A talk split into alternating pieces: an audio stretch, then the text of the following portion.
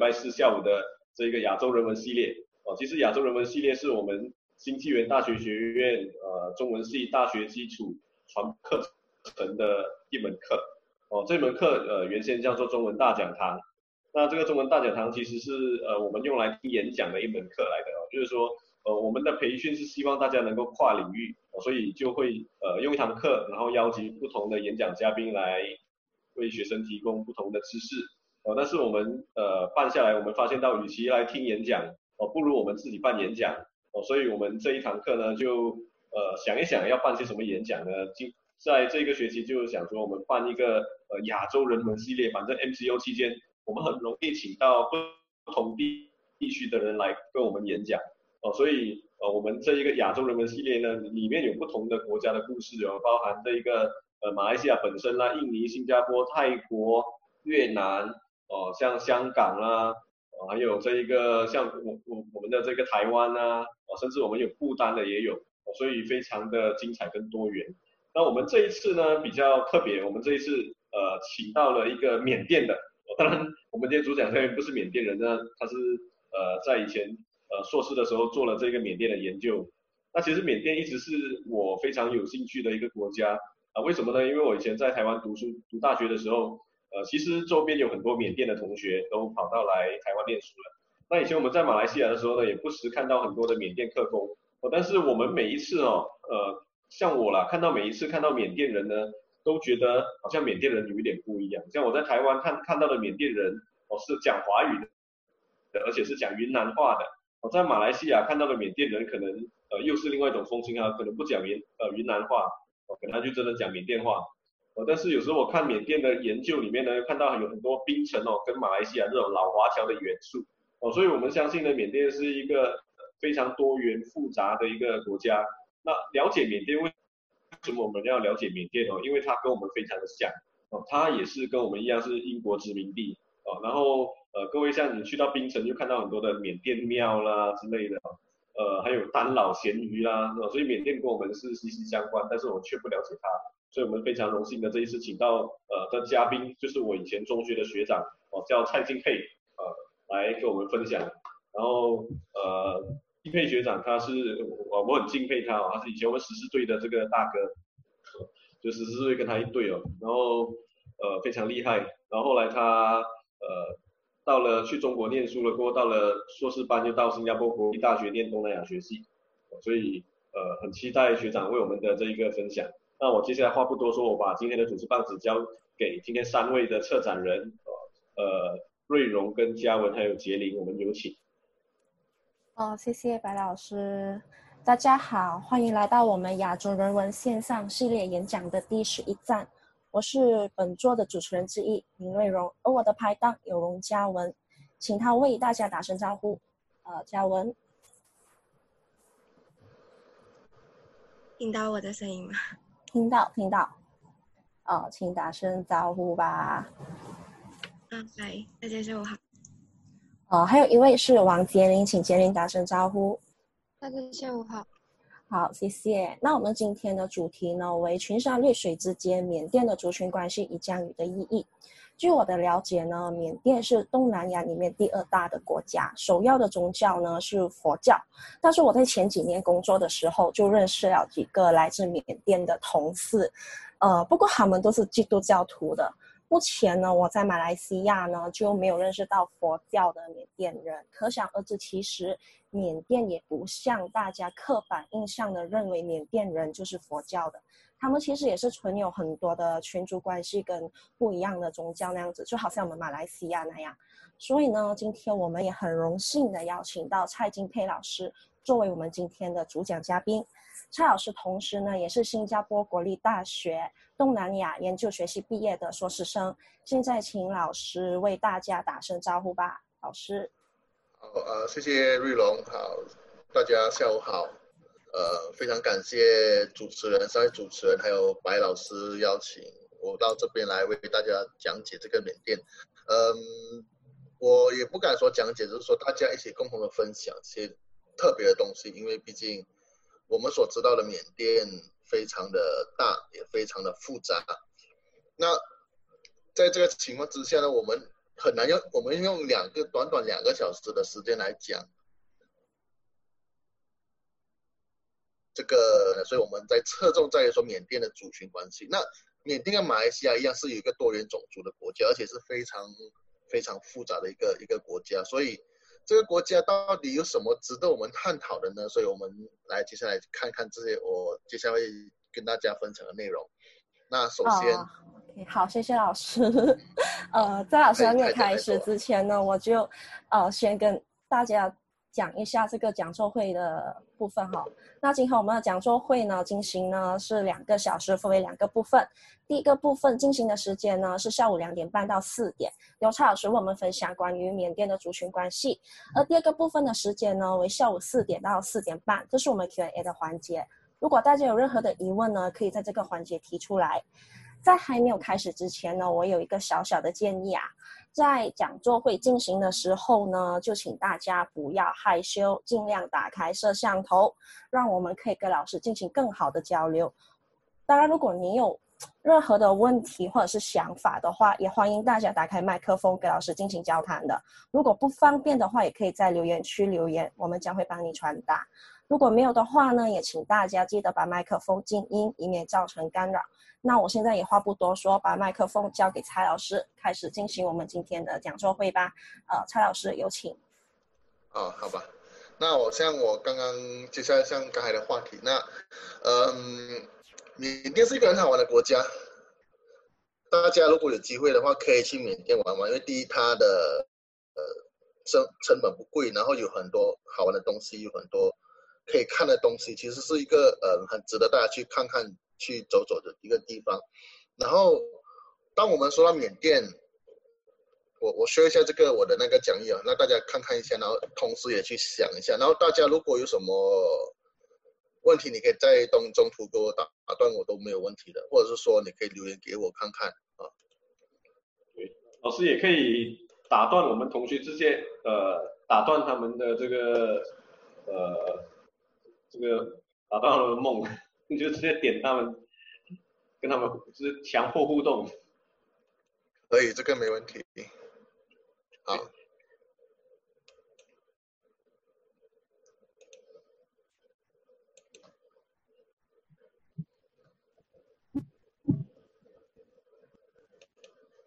好，我们来看看我今天要讲的东西。那，嗯，缅甸的族群关系。我们首先看，大家认为缅甸，大家第一印象缅甸是什么东西？我们先问大家，缅甸在哪里？你们知道吗？就是东南亚跟跟那个什么，跟跟越南靠靠近那个越东南亚跟越南之间吗？差不多，差不多。还有还有更具体的吗？嗯。你可以看泰国的上面，对，也是一个，也是一个泰国的上面。好，那我们其实寺庙英殖英殖民时期的建筑，这边看到没有？这个橙色的部分，它其实是一个很关键的位置。为什么呢？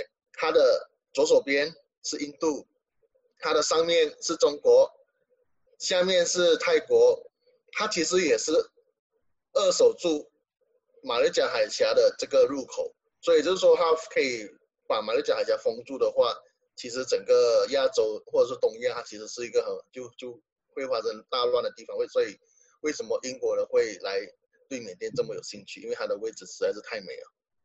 哦，那它这个它的要跟两个强邻坐在隔壁，那它的压力你可想而知是多大的。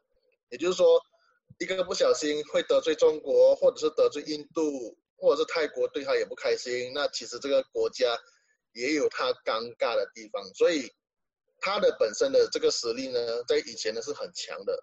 他在二十世纪初期是亚东南亚第二富有的国家来的，也就是说是在比菲律宾以下就是缅甸的。那我们可以问，为什么短短一百年里面，缅甸到底发生什么事情？从第二有钱的国家，突然间变得很穷很穷，几乎是。东南亚国家里面倒数前两名这样子的，是不是？这个是一个很很值得思考的问题。那，所以我们接下来看，那缅甸这个是大家这五张图，一二三四五张图，大家对什么想法？这五个可能大家都是比较普遍上认为缅甸的代表缅甸的东西。好，我们先看第一个啊，第一个呢，啊啊，这个是阿玛扎希，他为什么出现在这个图里面呢？是不是想骂他？是不是不是，不是，这个是罗兴亚人，靠近罗兴亚人。对，没有错。当初纳吉政府呢，收留了很多从缅甸逃难而来的罗那个罗兴亚难民。为什么？因为他们都是回教徒，所以他收容了很多人。所以为什么被他说，到现在就算到今年，我们时不时在报纸上面看到很多罗兴亚的船民进来我们国家，然后大家都有时不时表达一些不同的意见。所以这个难民是其中缅甸的一个问题。那我们再看到右上角这个图，黄明志啊，黄明志当初有播这个 MV，大家有有去听过吗？没有听过。有听过。这个有听过，有听过。有听过是吗？那他他播这个 MV 的主题是为了什么？就是为了这一群在他站在后面的这一群。缅甸劳工，缅他不管他是合法的也好，非法的也好，所以缅甸劳工其实，在马来西亚是非常非常多的。就是你从工地啊，你你在那个火锅小的换中心啊，你在，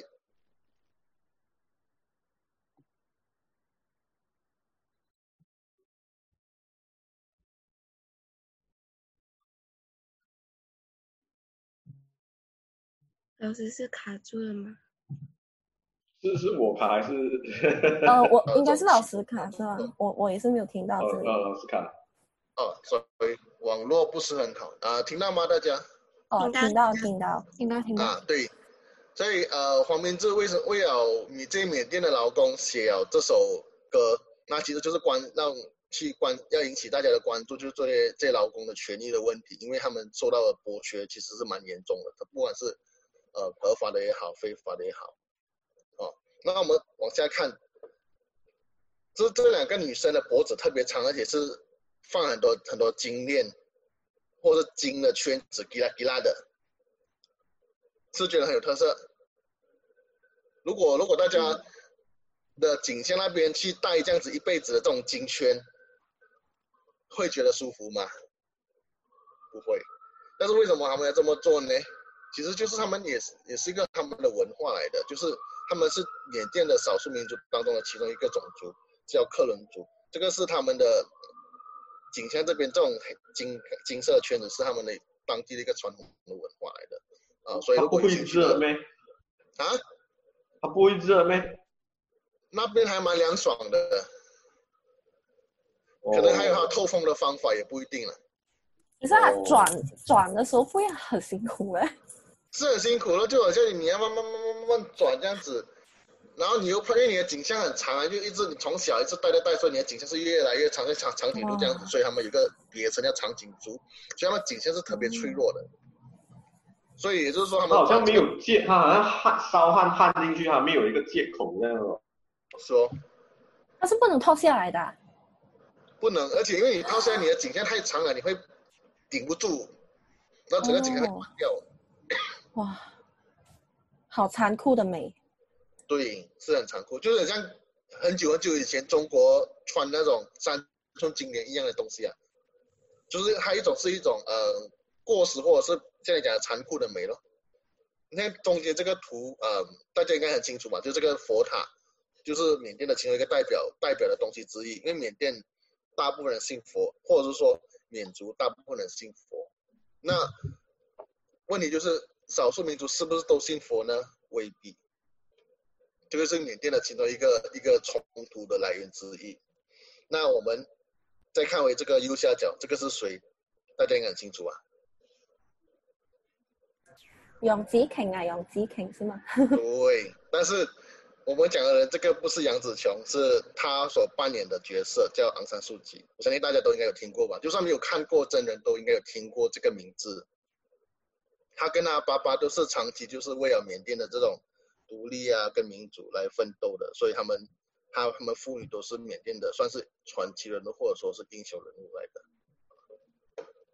那我们接下来看一下，啊，这边两个帅哥美女，他们的有什么特色嘞？首先我们先看这个左边这个男的，穿的是不是很像我们这边的沙龙样子？是是。啊，如果你在缅甸碰到这种人呢，如果是你手痒的话，你可以去拉他的这个沙龙。他可能会掉下来的，但是他们，那里面是像苏格兰这样是真空的，还是里面有穿？我问过我朋友了，嗯，有真空的也有，你没有穿东西的也有，哇，看你喜欢的。所以你要是不小心拉下来的人里面是真空的话呢，你就要小心，可能要跑得快一点，会被打。哦，会被打。是。哦，他们这种看他都是这个沙龙类型的，在东南亚是一个很传统的服装，包括像我们这边马来马来人的沙龙，那像缅甸他们就叫龙衣龙基，是一个很很普遍的，就是你在缅甸街头上面，他们也有些人是穿那种呃长裤啦，或者是短裤啦，但是有也是很多人是穿这种沙龙的，不不会不会少见，就算是还是一个很普遍的一种服装来的，包括缅甸各个种族呢。他们也有他们不同的烧，只是说被灯啊设计不一样而已。那我们看这个，是，然后我们看旁边这个女孩子，她她的脸上都是涂这种黄黄的东西。我相信你们在在马来西亚街头上面看到那些缅甸的外劳也很多，是这样子涂的，对不对？很多很多，我之前认识的也是会这样子。对，他们这种是一个很传统的化妆品来的，是保养皮肤用的。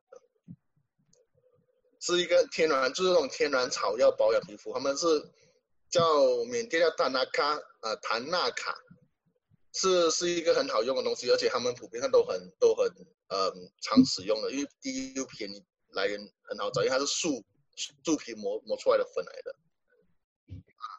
所以所以如果是你有需要缅甸的话，你可以跟他们要一点来来涂在脸上，是完全是天然无害的东西，而且是爱美的话是很好用的。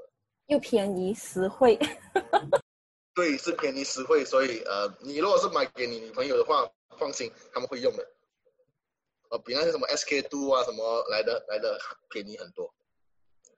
我我缅甸同同学也是有从缅甸带给大家试的，嗯，好好用吗，白老师？呃，我用过一次啦，所以还没有见效哦，可能要长期用了。是是是，所以下次你讲你讲课的时候，你可以可以涂点在脸上。是这边可能有卖哦，这边这边那些比较那种呃外籍劳工的地方，你搞不好会有卖。有有蛮常见的，只要是缅甸人聚集区就会常见，因为这种是他们日用的一个东西来的，就像你买了聚集区，你会找到哪些人卖一样的东西。所以这个是我想说，如果。因为可能面对面上课的时候就可以要求大家来涂哦，就是上缅甸可能请你来演讲的时候，就大家来涂一下，也可以。每每每个人强迫一定要要要事先准备一下，要事先准备一下。对对，我就叫由策展人准备这样。是。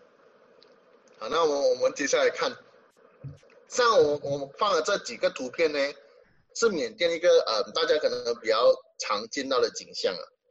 但是我接下来会讲的内容呢，跟这些不会太有关系，会比较深入一点点。这些还是我今天要讲的东西。这样子看是不是觉得会很震撼？就是还是可能是觉得说是还是真正的少数民族的边疆的地方。好，现在我们看第一个巴拉树桶，下面有什么特别的树桶？是吗？但是问题是这些树桶呢？全部都是走私出国的，你说这个都是走私货来的，那全哪没有一个国家会这样光明正大走私东西，除了缅甸，因为这个是他们一个很当第一个经重要的经济来源来的，啊，然后再看旁边这些小孩子拿住拿住这个枪，这个是美国步枪来的，看起来像是像这边的小孩子拿住那玩具枪这样子样子，但是他们手上拿的都是真枪来的。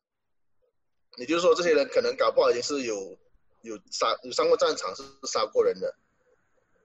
这也是同兵来的，是缅甸在人权组织、世界人权组织里面常常被人骂，就是一个多个东西，就是他招了很多小孩子来打仗，为什么呢？因为长期打仗不够人用，所以要找小孩子来。哦，那我们再看左下角这个地方，这个地方看起来像是建筑工地，这一直在挖，一直在挖，对不对？那没什么特别。但是这种呢，在缅甸也是经常出现，因为什么？他们是一种金矿啊、玉矿。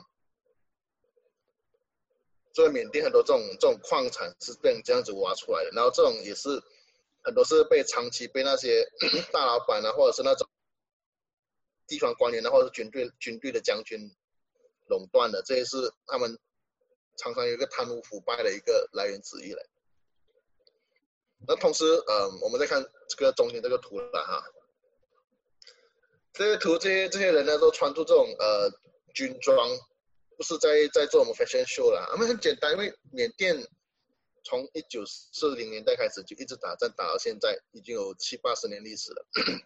长期的打仗，其实在缅甸是算是家常便饭的一个东西来的。因为缅甸是全球内战最长的国家之一，就是你在打又停，打又停，所以他们需要很多人，包括少数民族，包括中央政府，都都是军队，他们需要这些。这些东西都为什么军这些军服进在缅甸是常很常见到的东西？那我们再看看看这个女孩子，这个应该大家都不陌生吧？这是什么植物来的？不会猜得到吗？鸦片。猜得到吗？这个植物，这个小孩小女孩旁边的植物。鸦片。对，鸦片。这张图呢是在缅，是在金三角拍的，是一个也是一个很很出名的这种照片来的。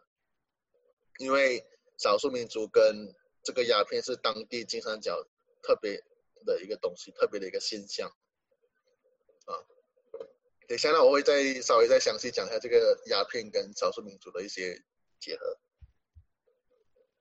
那我们老师那个枪啊，不重吗？那个小孩子就能这样子拿了，那个是真枪，对不对？很对，很重。哇，好厉害呀！他那么小就已经可以拿着那么重的枪了。是，因为你你经常拿，所以是是半半强迫性质的。嗯，是很强，这种美国是有很强的后坐力的。嗯，也是好残酷一下。对。因为这个东西在现在是稍微好一点了啦，但是让我想起了那个战火，哎，只有那个小女孩照片让我想起战火。嗯，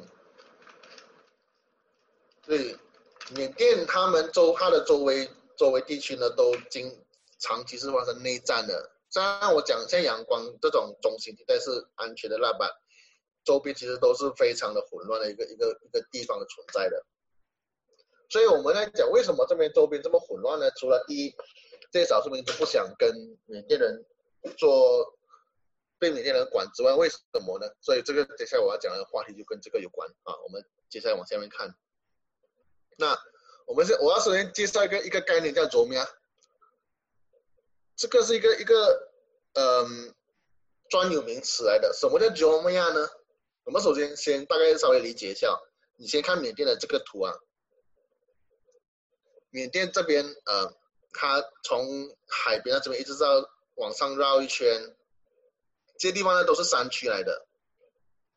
山区呢都住的是少数民族，跟缅甸的中间中间这边仰光啊、曼德勒这边的缅族，中间这这这边是出海口来的，是缅族，是平原来的。这边是山区，都是少数民族，各个不同的少数民族完全不一样的，有回教的，有佛教的，也有基督教的。也有跟泰国人是一脉的，跟中国人是一脉的，有也有华人，所以在这个他少数民族为什么这么混乱呢？为什么这么多，而且是这么多，像一百多个少数民族？这个就是我刚我接下来讲的话题中面哈。所以你看，缅甸北部甚至整个东南亚，不只是缅甸一个有特色的，有整个东南亚的山区、高地，它都有存在这种少数民族就特别多，是不被中央政府管理。反抗逃离，所以这关键就是不被中央政府管理。还有第二个是反抗，第三个是逃避。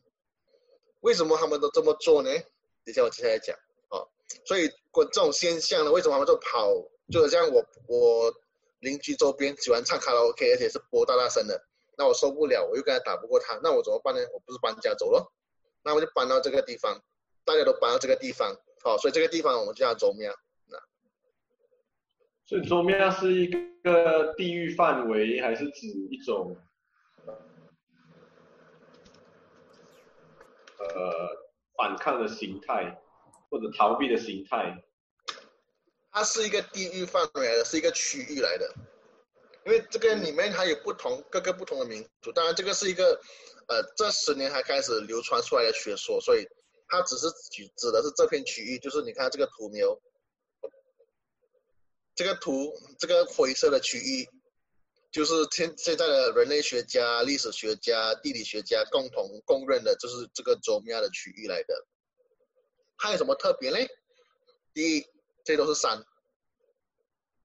第二，都是很多很多少数民族，而且是不不想被中央政府管理的少数民族。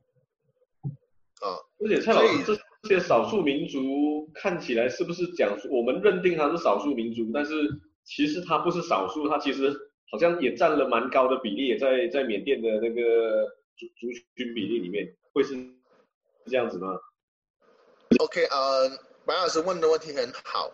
这些少数民族呢，在当地呢是多数民族来的，但是问题是，像我们所认为啊、精华的部分就是人类所谓精华的部分是什么？就是河口。像中国有那种黄河文明啊，啊，印度的这种恒河文明啊，缅甸这种伊拉瓦底江文明啊，他们的最精华的部分，就为什么有文明？因为它都是出现在河河的两边的平原啊。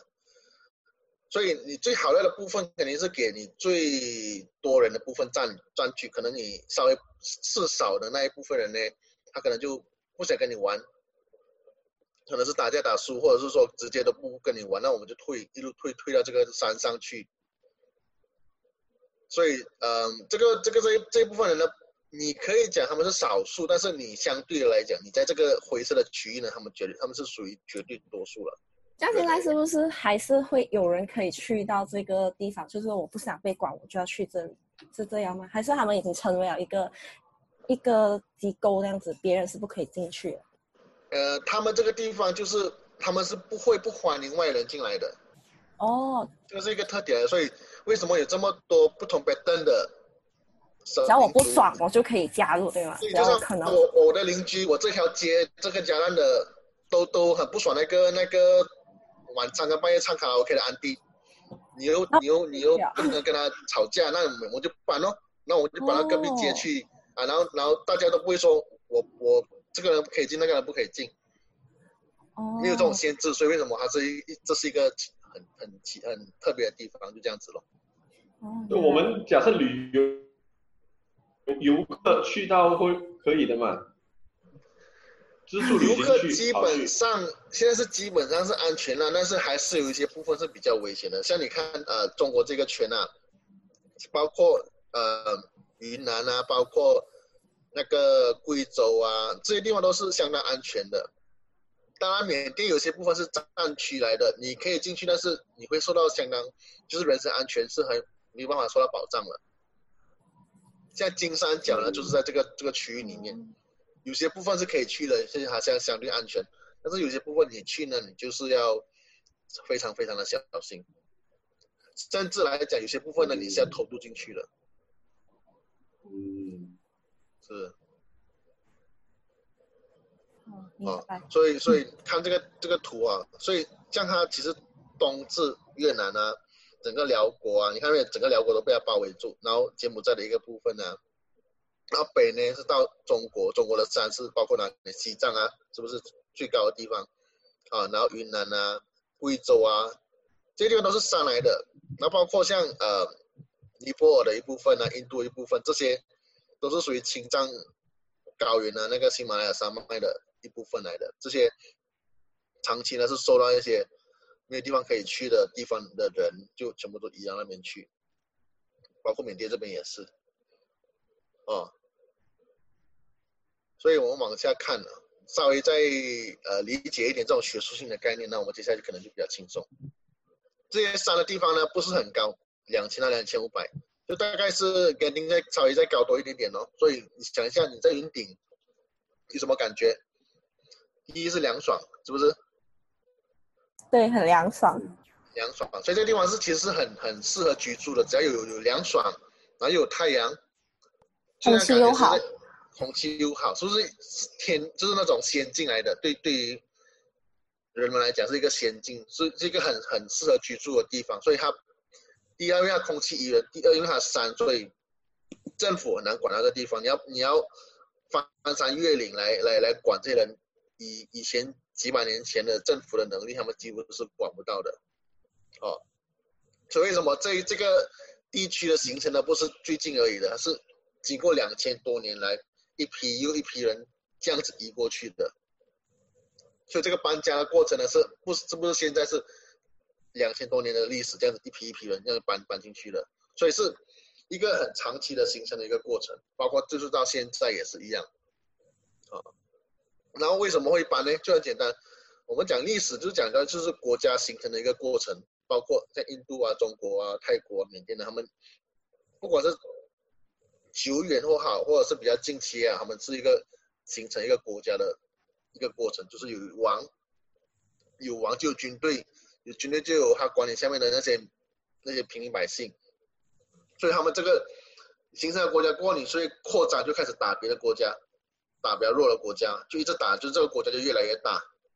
一般国家就这么形成的嘛，像白老师应该呃之前上课应该会稍微会讲到这些东西，啊，所以当我们在这建立这个国家的过程呢，有一批人就不想给这些国家管，嗯，然后就他就他又反抗不了，那么就他们就离开咯，我跑到哪里去？跑到国家动不了我的地方，就是这个走庙的区域，所以为什么？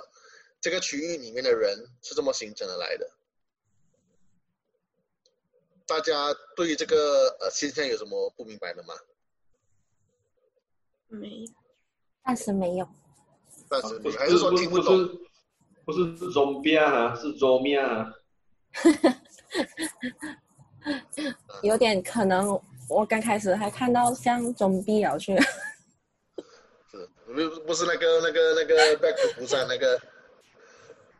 那个装逼啊！像他们里面的人会不友善的嘛？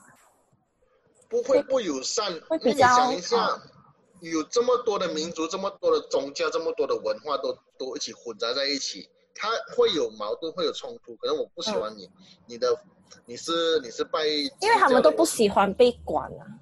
对。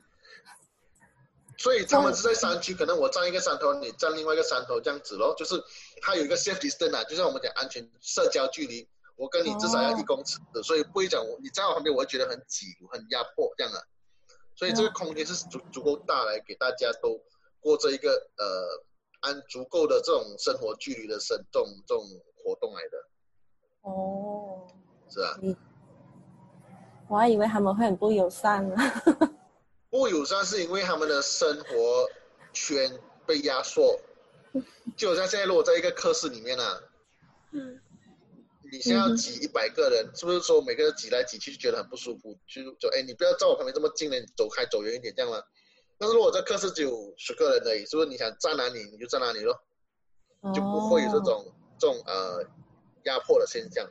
就就算你想在那边睡觉也好，你那边看打 game 也好。你在这边玩手机也好，你就不会干扰到别人，所以就是这样子一个现象。因为可能隔壁的课室、啊、是是啊，隔壁的课室每个人都要站起来啊，是这样。老师，请问一下，在宗庙里面不同的族群，他们住的地方是不同的，是吗？还是可以混在一起住嘞？OK，这个是一个很好的问题。宗庙里面呢，它不同族群呢，有些是混在一起住的，也有些是有社交恐惧症的，是自己自己。占据一个山头的，这个也是有的，所以为什么说这个这个地区是非呃蛮复杂的？有些呢可能就比较友善的，可能就是说就一起住，可能是同一片区域，可能同一片高原大家一起住。还有那些比较孤僻或者是比较呃就是说比较霸道的，可能是占那个山头，也是有咯，就是看你不同的这种族群的生这种生活情况。河水不犯什么？河水不犯井水啊？差不多，差不多，是差不，其实是差不多的。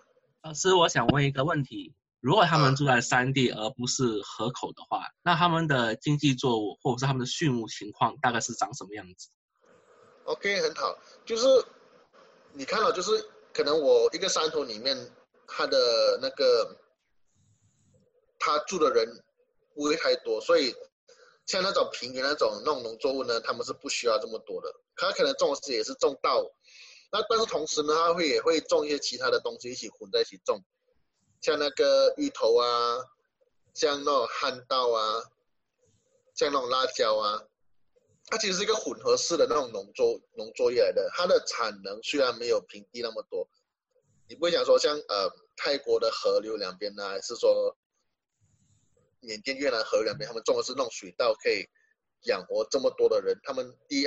在山上的人不是那么多，然后山上也比较呃那些农作物也比较呃平壤，所以他们其实混种来的是一种呃迁徙农业。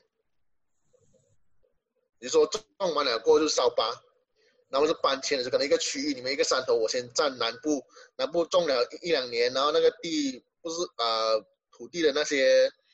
就不是很肥沃了，那我就搬去北部去种，这样子转一圈，可能几年下来，可能转一圈这样子来来种来种这些农作物的。所以呃，他们的农作物你要讲产量来比比起这种低地的话呢，是少很多，但是足够他们这些人生活。嗯。啊，他们很多都是像那种，对油呃。叫做迁徙农业啦，Sweden Sweden agriculture，这是一个山地的山地的作物的特有特有的农业方式来的，因为他没有大规模的圈地来来种种植那些谷类，所以这个是跟他们的这种地形是有很大的关系的。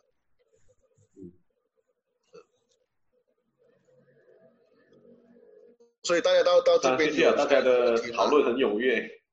是，大家还还明白这个概念吗？就这个现象的，还有什么人是不不大明白的？可以可以直接我发问的。因为你当你懂了这个概念，还你还够理解为什么缅甸的北部有这么多的族群矛盾、族群冲突。这个是。蔡老师，蔡老师，我有一个问题。莫同学，请讲。那个在卓庙，它的周边啊。其实，呃，其实蛮多都是一些中央集权的，然后呃，农耕的，呃，王国或者帝国的历史上，那呃，这个跟卓玛的形成有关系吗？听不清楚，可以重复一下吗？我说在历在历史上，卓玛的周边，哦，都是。主要都是出现一些中央集权的农耕的，呃，帝国啊、王国啊这样子的一些政治体。那这种，呃，对这种呃，或者说相对强权环视的这种特性哦，跟卓玛的形成有关系吗？卓玛就是忽视这些帝国之间的边陲的感觉。嗯，这个问题问的很好。它形成的过程呢，跟这种农业文化是不不会太过相关，而是它这种国家的扩张过程。当然，这个是成正比的，因为你农业越强的国家，你能够养活的人口越多，所以相对而言呢，你的兵力也越多，然后你你也需要更多的土地来养了这么多人。所以，农业好的国家本质上属于扩张的过程的。它的扩张是一个稳扎稳打的过程，像中国的王朝一样，它是一步一步扩张，因为它需要这么多的土地来种这么多的农作物，然后养活这么多人。所以，所以它这扩张的过程呢，其实是跟它居住在周边的这种民族是抵触，所以这些民族呢，第一打不过它，第二文化是不想被它融合，所以就选择它迁，那就迁就往山上迁，所以大家都是会聚集在这个周边的这种区域，形成这个。区域里面的这些这么有多有特色的种族，可以对逃离统治，但是对于他们来说，他们不不能完全算是逃离，而说是主动避开统治。他既有一个是狼狈的，也有一个是主动的，所以是被动跟主动是相互交叉的。有些是被打的离开，有些是说我主动不想跟你打，我就是直接离开。所以这这两种人呢，他其实是相相互交错的，他并不是说一个绝对是被逃离或者说是主动，他其实是不同的东西混合在一起的，这个比较复杂的区域。OK OK，好。那大家还有什么问题吗？在这这这个这个东西里面，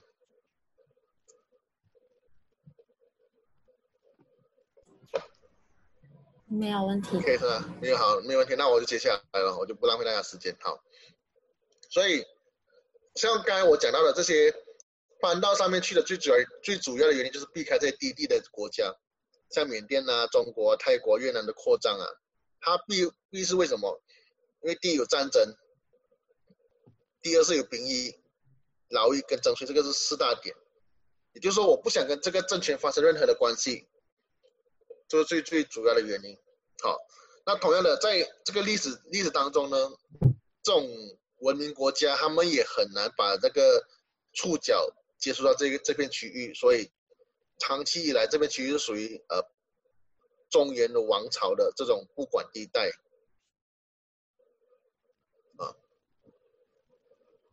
因为你的成本成本有限，所以你过不去，就是这么简单。OK，那所以大家再注意这个，要强调多一次哦。这些人不是被文明淘汰的人，也不是这种社会发展的边缘人，他是主动或是被动选择与这些文明国家保持一定的距离的人。哦，这个是他的特点，他不是不是所谓的卢瑟。他只是不想跟你接触，所以这个是一个呃很特别的现象。所以你看我我在看呃右边这这这边谱，这个谱呢，它其实是一个圣歌来的，是基督教的圣歌来的，啊，但是它呢是克钦族的文字，它其实是就是英国英国人当时的英国传教士为他们的文字用来把它变成拉丁化，所以你看为什么像他们。这个民族他用的是 A B C，而不在其他民族用的是那种圈蝌蚪纹，那种蝌蚪纹圈圈这样子的，是不一样的，哦，因为这些他们每个民人、每个种族、每个宗教的，都都是有存在很大的差异性，是这样子，所以是非常非常的不一样的，很在有些地方是一样，有些地方是不一样。哦那我们看看这个公，所以我想说，我们的那个主持人瑞龙所，呃，工作所遇到的朋友，可能是那种少数民族，哎，就是拜，就是有可能，因为我没有问过他是什么民族，不过他是基督教的，而且他的基督教跟我们、嗯、呃马来西亚基督教有点不一样。对，嗯，北部的那个克钦族的基督教呢，他们更多是那种呃福音教派的，就是 Baptism 的。他们几乎都是属于这个教派，因为他们当初进进去这个山区的传教士是属于这个教派。嗯，然后他们他们都不是很很多都是那种从小到大就是就是信仰基督的，而不是说，嗯，成年过后就被捆了去基督。所以这个是有不同的。嗯、他们是从小的，然后我我有一个同事，他的安哥就他的叔叔是那个教父，然后他们的。他们的那一种教父跟我们马来西亚的好像也是有点不一样的。对，这有一些是不可以结婚的，对不对？就做了那一个教父过后，好像他们那一边好像是可以结婚。他们是可以结婚的，是不是，对对对，他们有他们有世俗化的生活的。对对对，挺意外的，就是有点差异那样子。嗯、是。因为你你的教会的不不不一样，所以导致其实它的一些细节是不不大一样。就算是基督教里面，它它的一些细节是稍微跟我们不大一样的。是，嗯，所以我们我们先看一下高地跟低地的差别哈，其实就很简单。你看看低地，它的社会结构跟它的文明价值观就两个东西，一个是文明，包括像中国文明啊、印度文明啊、缅甸、泰国都有它的。文明先有一个文明出来，然后再发展成一个阶级阶级秩序。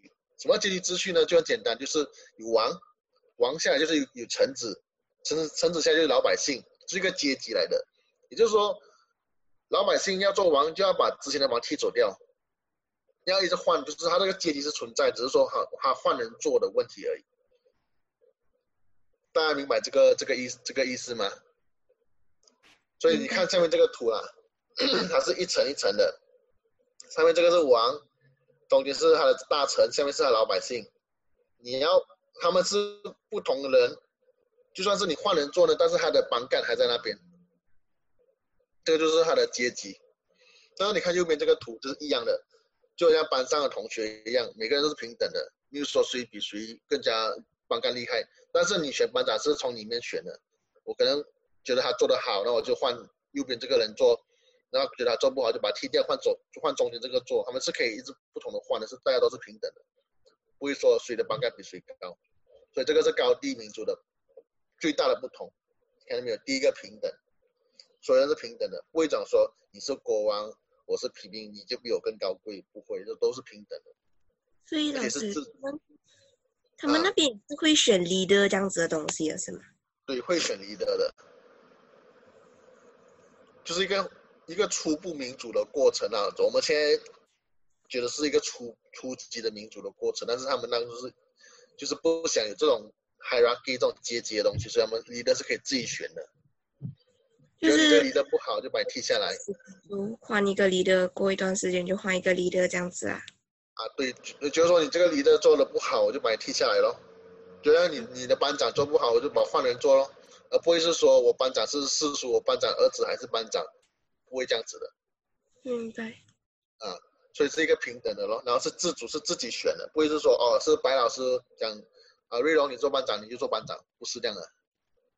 所以是大家你们同学自己选的，就是一个平等自主啊。移动性就是这样。民主。对，民主。很民主。移动性是。因为地够大，虽然是可以，可以是长期移动，处于移动状况的，不会想说像滴滴是你要 lock 死在那边，你住你住你住在嘎江，你就一直待在嘎江，你不可以搬到滨江区，不可以这样子，他们是可以移动的，在一个范围里面的移动的，是这个就是他们高高地跟低地的最大的不同啊，就这样子，啊，那我们接下来看，我们总结一下啦。就是，其实就一个点，其实它这个这个地区中面呢是全世界最大面积、最多民族的这个区域来的，哦，然后下面呢，它是一个国家效应下的产物。什么叫国家效应？就是以这种低地民族形成的国家、形成的文明，迫使它变成有这个区域出现，是国家效应。啊所以，它这个效应呢是无国家状态，怎么讲？就是上面到现在为止都好，有很多国家制定的项目，但是它的效果很差。也就是说，我可以不甩你国家的这这这要的东西，我可以不理你这样子。你要做这个，我就偏偏不做，然后你也拿我没办法。这就是宗庙的一个特点之一。好自由哎，我觉得他们 是在古代来讲是很自由，但是现代来讲。毕竟国家是越来越强力的，所以还还是有一定的变化的。所以为什么会有很多这种抗争啊，这种呃要自主、自觉这种这种运动的兴起，就是因为这个跟国家的控想要强力管控有很大的关系咯。他们那边的政府会有想过要消灭他们，那么不听话？有，很常见的，还蛮常见的，所以。要么你就听政府的话，像中国这样子，你要听政府的话，照政府的东西做；要么就像缅甸这样子，就是我不听你的话，我跟你反抗到底。哦，所以他们才会有时候会反，就会这样子产生那个内争啊。对对对。OK。所以这个过这个过程其实是还算，现在为止来讲算是蛮血腥的啦，而且是蛮蛮多这种呃惨状出来的。所以我们呃接下来往下看啊，像我们讲桌面的一个 case，一个最好的例子呢，就是金三角。你看那个这个是呃金三角的一个最著名的景点，这个河口啊，这个河流的支线，这边是缅甸的，这边是寮国的，然后下面这边是泰国的，所以是这个是全世界一个很著名的三不管地带，就是在这边你只要做坏事，你是无法无天的。嗯，啊，为什么金三角会出现呢？也没有干当也没有军军人。嗯看起来没有这种关卡人员在那边的，可以自由走动哦。关卡不现实啦，因为他没有办法去做那个墙来 block 住人。第一，第一这边都是无人区，你要国一个国家建立一个墙呢，是很是很烧钱的工程。那第二，湄公河就经流经这个金三角，你根本 block 不住他的，他。这可能在泰国犯罪，我就坐了船，我就跑跑路跑到缅甸来。你泰国警方也不可以过去抓我。就好像那些香港戏一样，很喜欢的 那种贩毒的，很喜欢拍这个区域的缅甸啊。像前几年不是有那个湄公河行动是吗？其实他讲的就是金三角的故事来的。哦。对。那我再看一下下面看一下地图。就是金三角的地图，你看中间这个这个地方啊，就是刚才那个照片的所在地。那其实就是东南亚的这个山区的地方来的，寮国啊，然后泰国跟缅甸。所以如果是说大家真的有兴趣去金三角看的话呢，最安全的路线哦，就是从泰国飞到清迈去，然后坐大概三四个小时的 bus，可以过去看。当然，泰国这个这片区呢是相对安全一点的。如果你要你要刺激的话，你就去从寮国这边过去看。那如果你要玩命呢，你就从缅甸这边过去看，因为缅甸这边区呢还是属于呃那个缅缅甸少数民族武装部队的地盘来的。然后你要过去是要很大勇气的。好，所以你看再看右边这个图啦，辽国是还 OK 啦，辽国。辽国。从辽国还是有很多，还是有很多那个种植罂粟的那种地方，是没有泰国那么安全。因为泰国基本上是属于呃，把它境内的金三角区域的那些罂粟都已经清的差不多了的。所以你看看右边这个图啊，深色部分是还有在种种植罂粟的地方，然后浅色部分是已经是没有了的。所以你看泰国的金三角部分都几乎是没有了的。他就是把那些，呃，农民要求他们改种，一改种的。老师卡着呀，对吗？因为在那个金金三角地区线不好。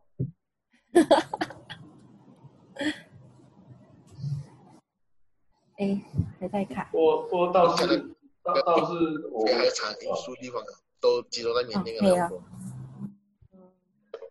对，安全的还是要去泰国，想玩命的话就去缅甸。差不多的，反正泰国基本上都是安全的啦，而且他们是有开发相对是很成熟的这种旅游路线的，是跟团，就是有人会带你去看的。你真的是很有兴趣去看的话，可以这样子去看。那这种是这边上面这个图呢，是一个旅游区来从泰国这边拍过去的，基本上是安全的啦，你也不会让你去听到那些那些罂粟种罂粟的地方了。老师，我不明白你说的危险是什么的危险？就是会有人打劫，还是会有枪给人射这样子？就是你就好像你进入一个军营这样子啦，你进入那种犯罪犯罪组织的地盘这样子，那种危险就是你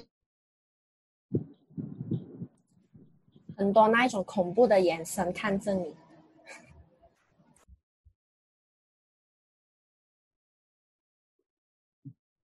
嗯，金三角要下雨，那你可以可以进去啦。所以，但是一般人来讲，他们没有这种这种本事可以进到里面去，所以这个危险是讲的是这些，应该有熟人带才能够进去的。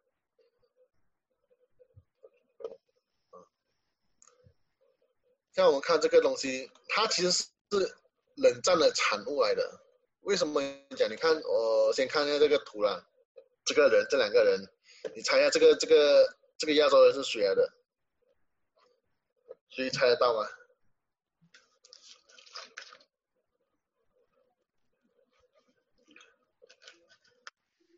有暗示吗？有暗示吗？什么？有暗示吗？有有没有暗示？这个亚洲人提示提示，给点暗示，大家猜一下。跟毒毒王，鸦片大王。他他就是坤沙。坤沙这个人应该有听过吗？有没有没有不不知道他的他的名字是谁？坤沙是谁？我我倒是没有听过，没有听过。他是他是亚洲毒王来的，就是美国那个中央情报局的头号通缉犯之一。亚洲的毒王。毒王。哦。啊，他读在什么地方呢？我们往下看啊。他这个人呢，他是有一半是华人血统，一半是那个缅甸少数民族的掸族的血统来的，所以他的发家也是很惊很传奇的故事。他当初也是也是那种呃独民那种民那种少数民族的那种军队里面的一个小喽啰来的，然后过后就越做越大，然后就把这片区域的那个罂粟产地都控制在他手上了，所以就变成说他跟到最后跟他的上司是属于合作关系的，然后同时跟缅甸政府啊、跟泰国政府啊、跟甚至跟美国中央情报局是有合作的关系的。所以他最高峰时期呢，是控制全球海洛因产量的，大概是六六七十八千。所以有十个里面是有六个是他供应的，而且到最后他的他的下场也很也很好，他到最后是跟缅甸政府投降，然后就带有四个小老婆呢搬去缅甸那边住，他的钱呢政府是一分都没有动的。所以他是死是算是说死的是善终的，不是那种。被人家乱枪打死那种的，你看他他投降的很及时的，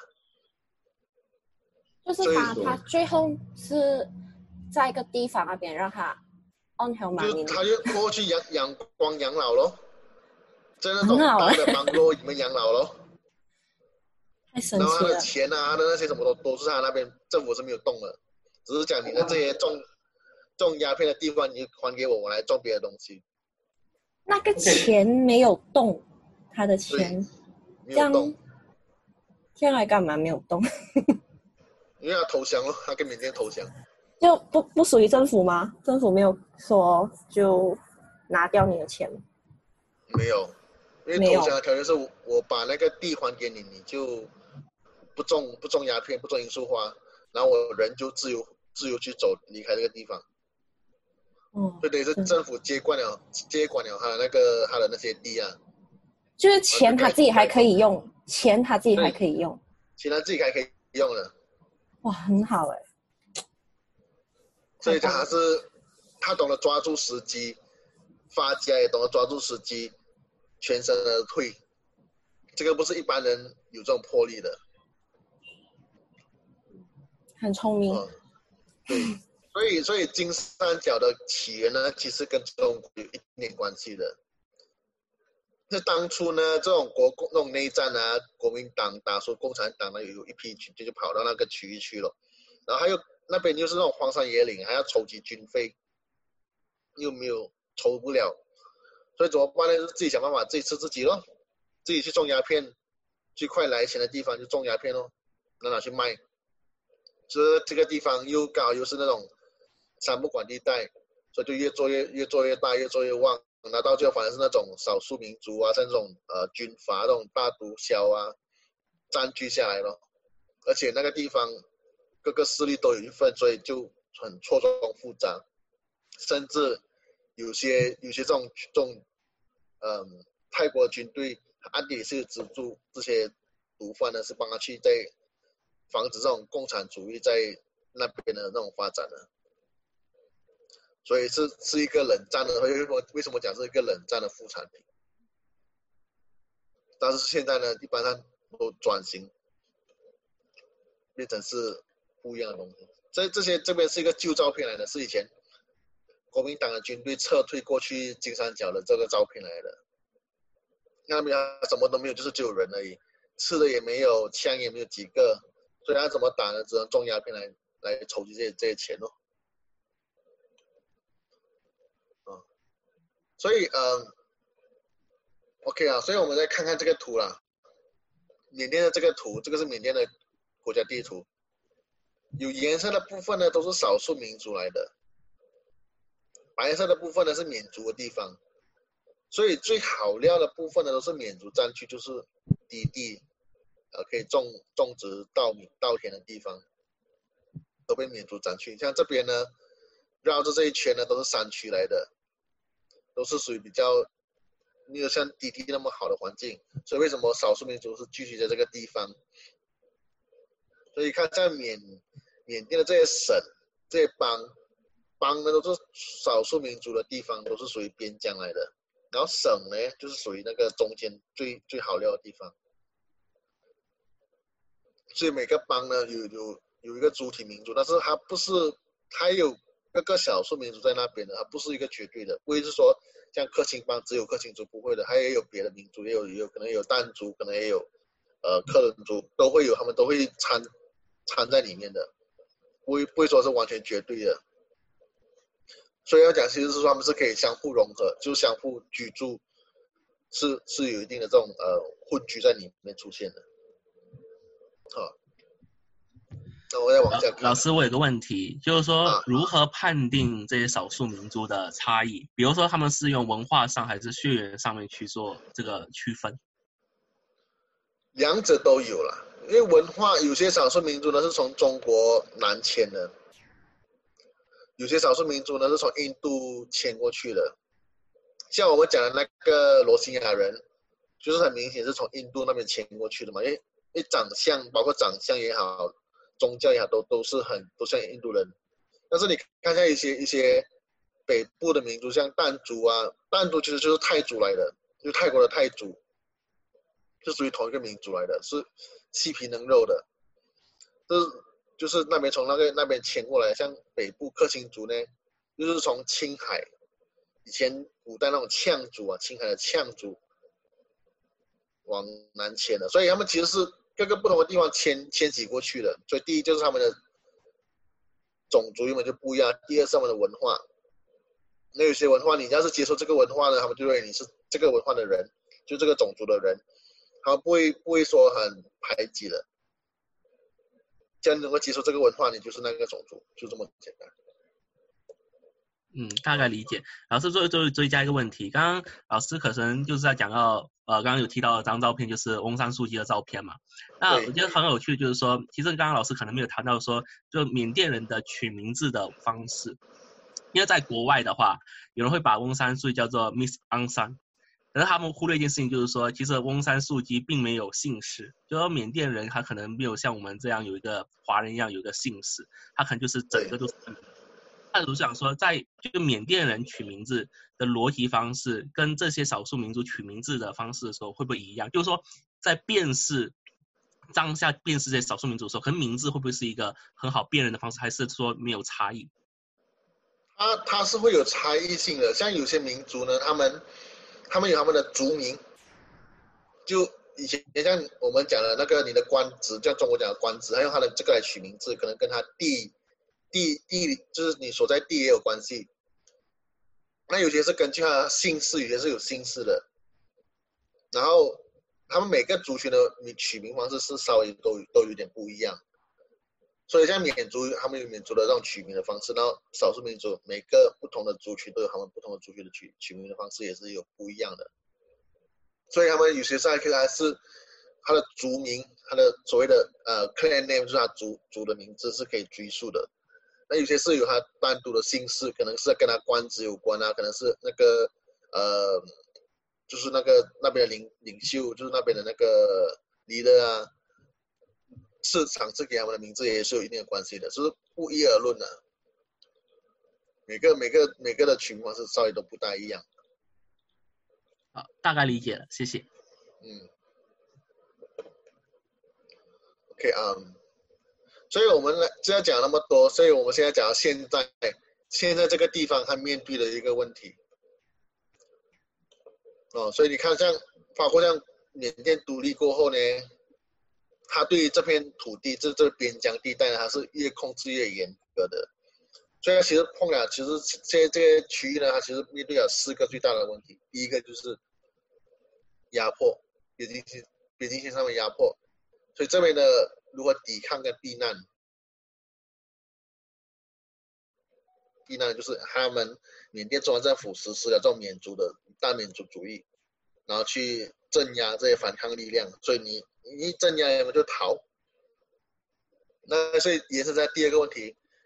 他们的无国籍这种流离失所跟难民的问题，然后接下来，因为他处处于一个混乱状况，所以他们有出现人口贩卖，有出现毒品，还有走私的这种这种情况。同样的，因为是没有人管，所以这种乱乱乱开发、乱开采，出现这种生态破坏，就是他们那边呃边疆地区所面临的四个最大的问题了。所以。大家可以想象一下，如果我们的国家面对这四个大这么四大问题的话，你的这个国家这个地方的前景是好的还是不好的呢？就可能大家想想这个问题就好了。不好。怎么不好呢？怎样不好。啊。就又生态破坏，然后又人口贩卖，感觉好像恐怖这样，导致到。别人想一想，那缅甸好像都是不好的东西耶。好，那我们接下来往下面看一下，大家再再判定这个问这个问题好不好解答？啊，所以你看这个图，右右手边这个图，它其实就是说，从一九九五年到现在，缅甸主要发生驳火、发生冲突的地方，像你看这个。就是罗兴亚人的这个爆发冲突的最主要的地方就是这边哦，那在北部这个地方都有在冲突，就就是北部这边是属于克钦邦，然后这边属于欶邦，这边是基督徒，这边是佛教徒，是那种小泰国那种小乘佛教，那这边呢也是长期，这边是靠近靠近阳光的，这个是属于克伦族的地方，也是也是一个很热点之一了，所以这边。四大热点跟其他小的地方是这样子，沿着整整个边疆的都是都长都是布满那种冲突的地方，啊，所以为什么会冲突呢？其实一个最大的原因就是因为缅缅甸缅族人实施这种大民族主义，像缅甸争取独立呢，其实是跟马来西亚是相同的，英国人是要你所有的所有种族呢都同意同意这个方案，我会给你独立，所以什么你讲我。以前马来西亚独立呢，是要三大民族共同同意还可以独立，缅甸也是一样，你要所有的民族都可以同意我英国的，我要放你独立，就这么简单。然后为了独立呢，缅族就联合各这种山区的各个民族呢去共同协商啊，我们就我们协商好了，我们就签签签署这种协议咯，我们要 black and white 的，不是讲我嘴巴讲就可以了，我要签东西的，要民族自治啊，要这种资源共享啊。啊，就写写好，但是你独立过后呢，还是有那种大缅大缅族人是发动政变，跟马来西亚武夷山很像。我不爽你，嗯，这些少数民族人，所以我我我就把军权夺过来，我自己统治这种独裁。那我就就讲这个协议是无效的，我要强强制实行这种大民族主义，然后就。所谓的强力推行国家力量管控，也就是说强力推行这种大民族的这种主义的管控，就像你的东干强制每个人啊必须取缅甸名，强制个人就必须要有缅甸的宗教，有缅甸的这种生活方法。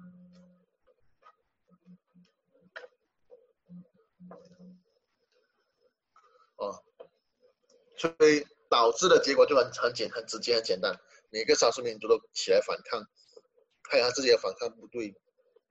成立了这些独立运动，啊，从四十年代一直打到现在，真的打整七八十年，就历史就是这么残酷的。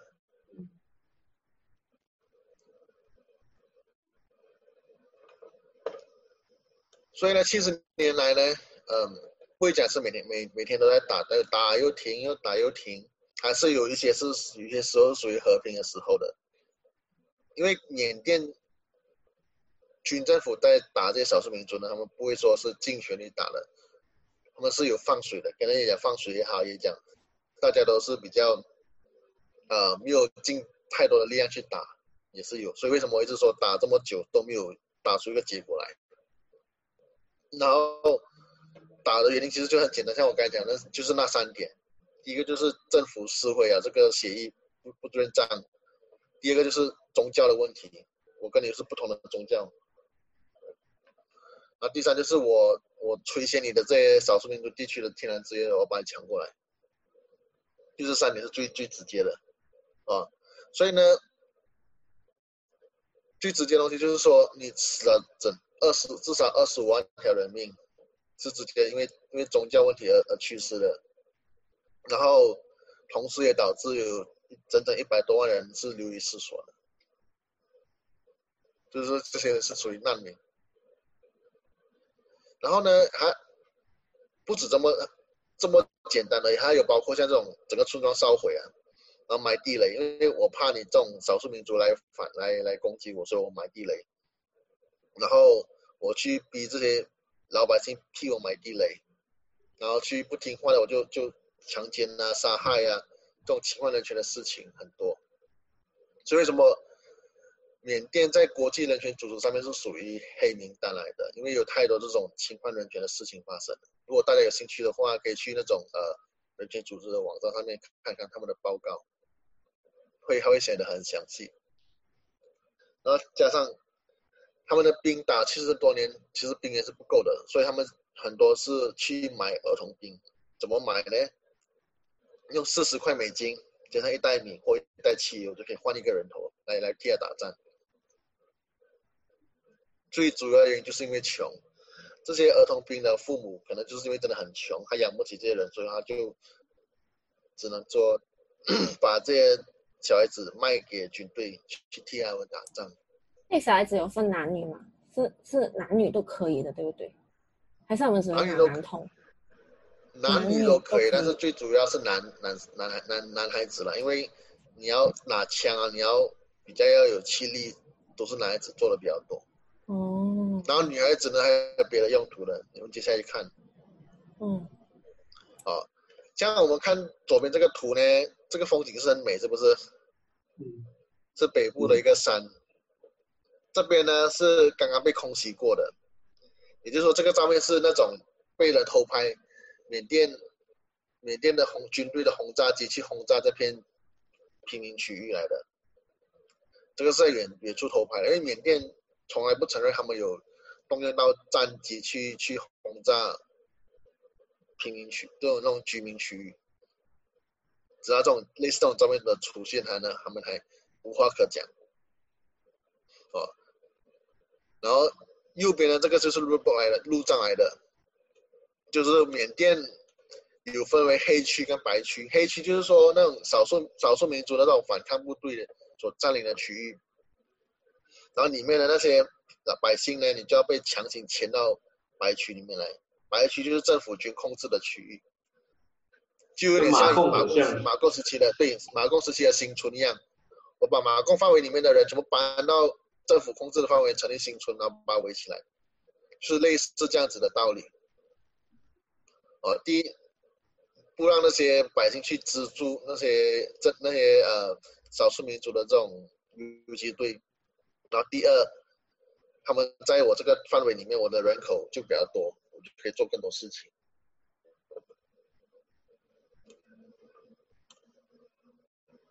然后左边这个呢，就是一个被烧毁的村庄来的，就是一样，你在黑区里面的村庄呢是要被连根拔起的。那就把强迫移到白区，所以剩下的村庄怎么办呢？一把火烧掉，是不是？然后我再看右边这个呢，这些跟大家年龄相很相似，或甚至比大大家都年轻的，这些都是打过仗的这些童兵，或者说是士兵来的，就都是从小一直打打到什么时候，打到他们死为止，不会突然突然就绝对不会是善终而死的，而是。因为战争而死死亡的，所以搞不好你们你们看这些人呢，搞不好很多都已经去世了，都说不准。嗯。啊。所以，当我们讲到这个无国籍的问题啊，这种流离失所的这种难民的问题呢，就源自于这种缅甸政府的这种这种铁腕政策，他们强行迁徙，然后纵火烧村，那把这些老百姓。逼逼到安全区里面，所谓的安全区，但是有很多老百姓是不愿意搬过去的，他们就逃了。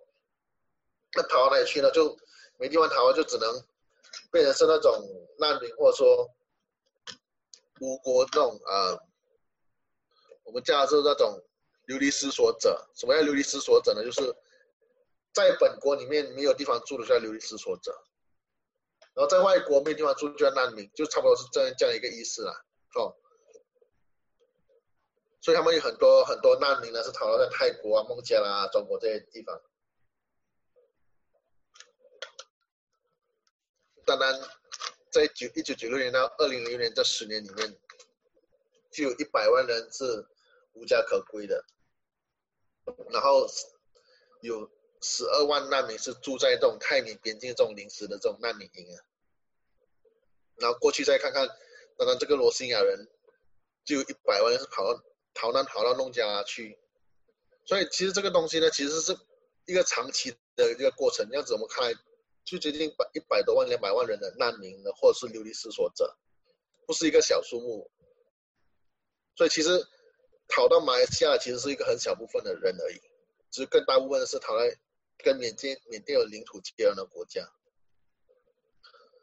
然后呢，我们再往下看这个这个地图。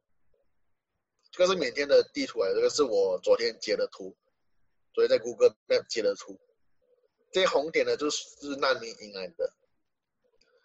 缅甸跟孟加拉边境有一堆难民营，这个是罗兴亚人的。然后这边泰国呢，也是有不少难民营，都是嗯这些周边少数民族逃难来的地方。中国也有不少，但是中国从来都不承认。所以他们中国没有所谓难民营的数据，但是其实在中国的缅甸少数民族难民其实蛮多的。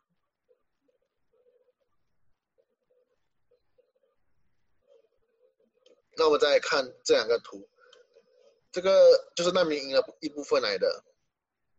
这个女孩子呢，她穿的衣服，这个这边旗呢，就是克钦邦独立运动的旗帜来的。这边就是北部，这、就是在缅甸北部的一个难民营。你可以看，你看这个这个，这个这个屋子其实建的还蛮不错的，因为它已经在这他们在这边扎根，你做难民做了很多年历史，所以他们屋子还可以慢慢建的这么美，这么漂亮。但是我们看右边这个，这个是罗兴亚难民来的。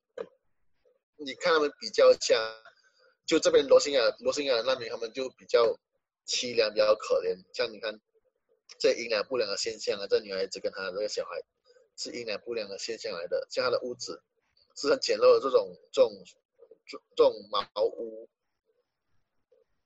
跟旁边这边是完全截然不同的一个形形形象来的。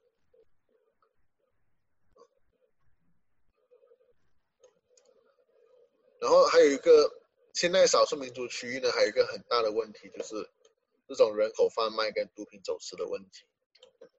因为他们跟缅甸、跟泰国、印度、中国、孟加拉接壤的地方都是都是属于无人区，政府是管不到这些这些地方的，哦，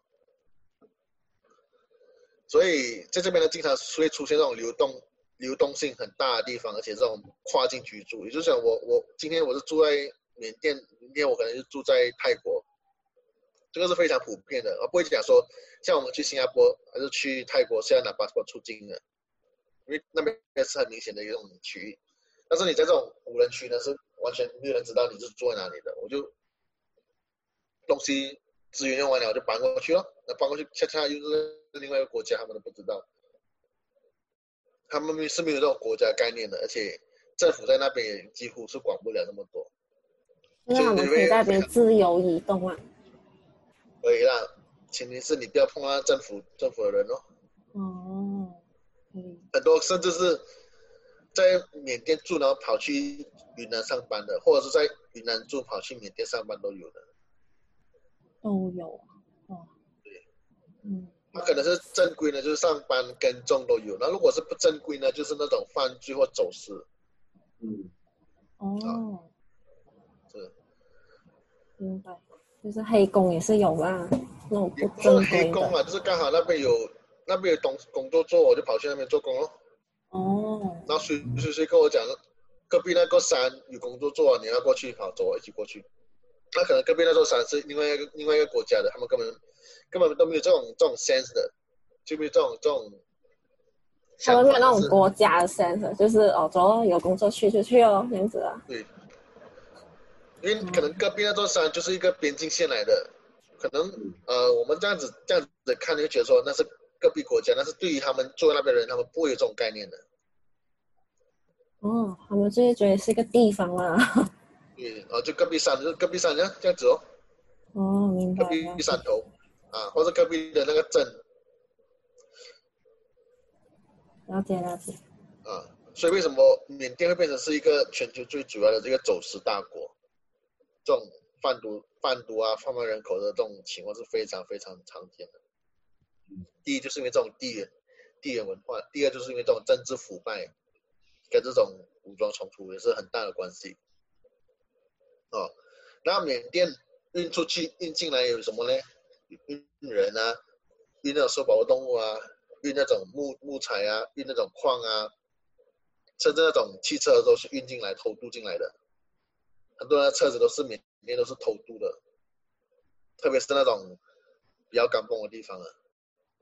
可是中国用用了的车用了二十多年旧了，我就卖掉，他们就把它拉去缅甸卖了，甚至都不是正规正规进去的。那那些电子用品啊，可能你从缅从正式进入口缅甸，可能要报很很高的税。那他们从山山区里面偷渡进去，可能就便宜很多。所以他们有他们有有有怎样的管道可以去拿到这些电子产品的车去偷啊？没有啊可能我在中国买了，有的收收过那种旧车咯。哦，就是旧的啊。啊，边境的东西，或者是我我买 iPhone 呢，我可能是在哪里哪里买的，然后我一起买这个，然后我可能过去那边我就塞在我车后备箱，那就开车过去根本没有人 check。哇，哦，了解了解。啊所以非常容易去走私，这种走私啊、偷渡非常容易的。有点跟马太边境以前这样。对。所以，所以这个是联合国的一个报告啦，还是联合国打击贩运人口合作行动组织的一个报告啦。我我稍微揭露一下。啊，缅甸呢是人口贩运到邻国的来源国和过境国，所以讲它不只是从缅甸出口人，那种那种非法的非法那种贩卖人口的东西，也有是转运的，可能我从别的国家从缅甸中转过去，也是一个很常见的例子。他们运到哪里去呢？运到东南亚，运到东亚，像中国啊，运到中东，甚至运到北美洲。所以这是这是一个是很很成熟的一条线路来的。哦，现在运到中国呢，包括是那种女孩子，年轻的女孩子，年轻的妇女，运去这么去那边结婚哦。中国的甘榜有很多男性是娶不到老婆的，那我娶不到老婆，我就买老婆咯。我就从缅甸买了，那有可能被骗过去，然后就结婚，然后可能结婚了过后，哦，你要是给我生一个孩子，我要放你走，或者是说卖卖去那种娱乐行业，卖卖去卡拉 OK 啊，卖去按摩院啊，去做那种性工作者也是有的，啊、那女女孩子就这么卖到这种地方，那男男男男孩子呢，他就卖去泰国啊，卖去马来西亚这种地方呢，从事这种劳劳力工作，像你在工厂里面做工。你在那种吧里面做工，你在做渔民帮人家捕鱼这样啊，你在那种私人家庭做人家那种那种佣人啊，还是什么的，那服务业啊，像那种我们在那种呃餐馆啊，还是什么那边看到人家帮人家煮煮菜那种地方很多，或甚至是买弄出做乞丐去讨钱的。那做乞丐呢，就小孩子比较容易做乞丐，因为小孩子。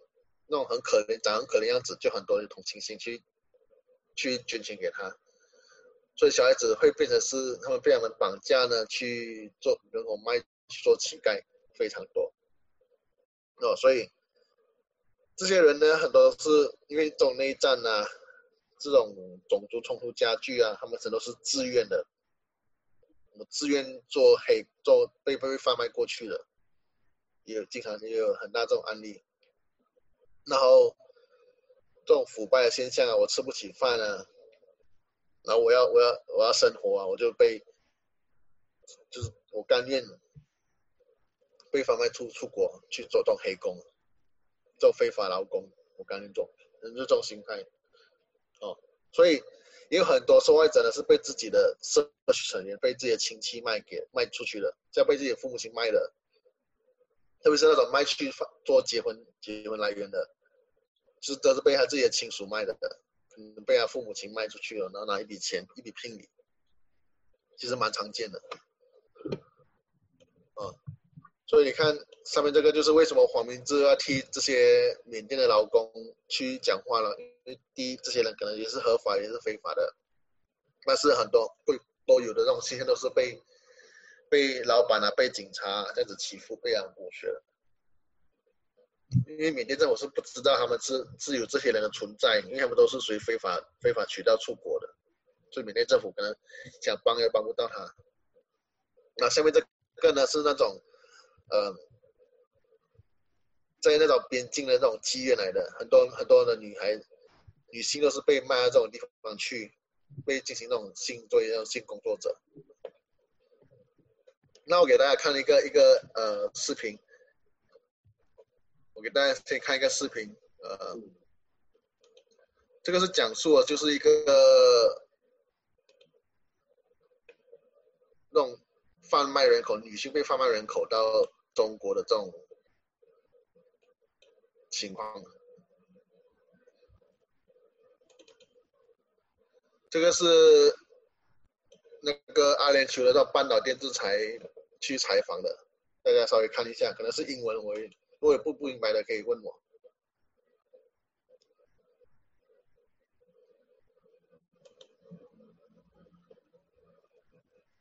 Along Myanmar's border with China, in this camp for the internally displaced, the stories are of sorrow. As Sing Rao works, she contemplates the desperate choices she's been forced to make. How work dried up when the 17 year old ceasefire between Myanmar government forces and the Kachin Independence Army broke down in 2011. How being unable to support her family led. 这个女这边呢，就是发生在缅甸北部克钦邦啦，就是因为长期的战火，所以这个妈妈呢，卖掉她女儿，卖去中国。我们继续看下去。 Sing Rao to a decision that still racks her with guilt. My daughter was still young. I didn't want her to get married at first, but the Chinese family said they would take care of her well. My relatives, they agreed she should have a better life. So I made the decision for my daughter to marry a Chinese man. The groom promised to pay almost $7,000 to Sing Rao, but ended up paying 所以这个这个呃蒙面的女生呢，就是她女儿，就是被强迫嫁了给嫁去中国的，就是聘礼就是仅仅是七千块钱而已的，那看还有什么下场？Only around half of that. Sing Rao's daughter, who we're not identifying for her safety, eventually returned home. My friends keep asking me how it was to marry and live in China. Was it fun? Were you happy? I told them it wasn't fun and that I'm not happy. I was very sad and disappointed to get married. The escalation of hostilities in Kachin state has resulted in a huge increase in the number of displaced. Many people who used to cross into China to earn a living as day laborers can no longer do so. Sing Kam, who works with the Kachin Women's Association, says that makes the situation more dire for the internally displaced, and that a growing number of families are now forcing their daughters into marriage. I think 家里面强迫嫁女儿的现象而产生的组织来来帮助这些人的哦，所以这种因为这种战乱的问题呢，导致这种家家里家庭要嫁女儿。去卖女儿这种情况是发生的越来越多。我们看下去。Many of the parents want their daughters to marry a Chinese man because they thought they'll have a better life in China. They thought the Chinese government would take care of Chinese citizens very well. For some, there is a darker side to finding a new life away from Kachin and out of Myanmar.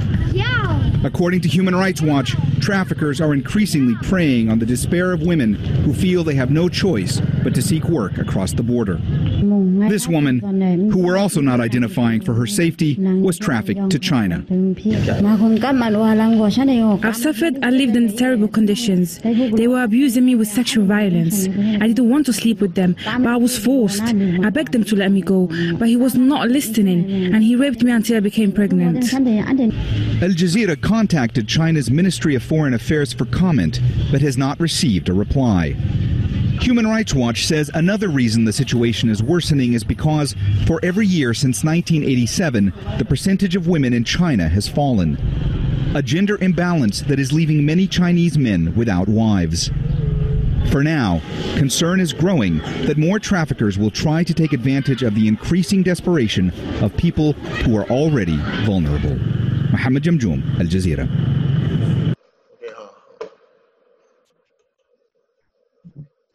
所以刚才我那个画面看到，就是说那个妇女被贩卖到中国的这个情况，所以其实是不是一个很少的一个情况，是是蛮蛮严重的。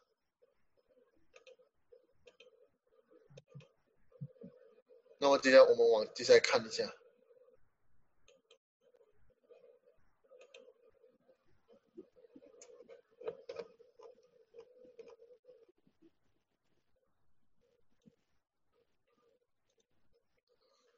所以这个是人口贩卖的一个一个情况，然后还有一个东西是毒品泛滥。金三角是产毒品的，所以它不只是卖去外国，而且是连自己国家都有很强大的这种需求。所以当然缅甸呢，二零零八年就有三十万个吸毒者。他们为什么要吸毒？其实就是像当初呃那些二十世纪初那些。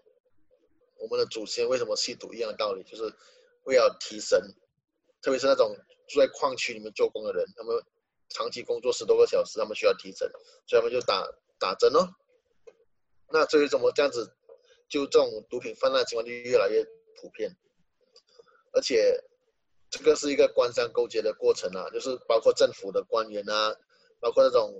矿业老板啊，林业老板啊，他们为了赚钱，他们去默许这种毒品的情况在他们的地盘那边出现，啊，所以包括难民营的情况也是一样，因为难民营他们都是一个很绝望的过程，所以越绝望的地方呢，毒品的需求就越来越高，也就是为什么毒品在缅甸，特别是这种少数民族区域是非常非常的常见，就是这样一个情况，啊。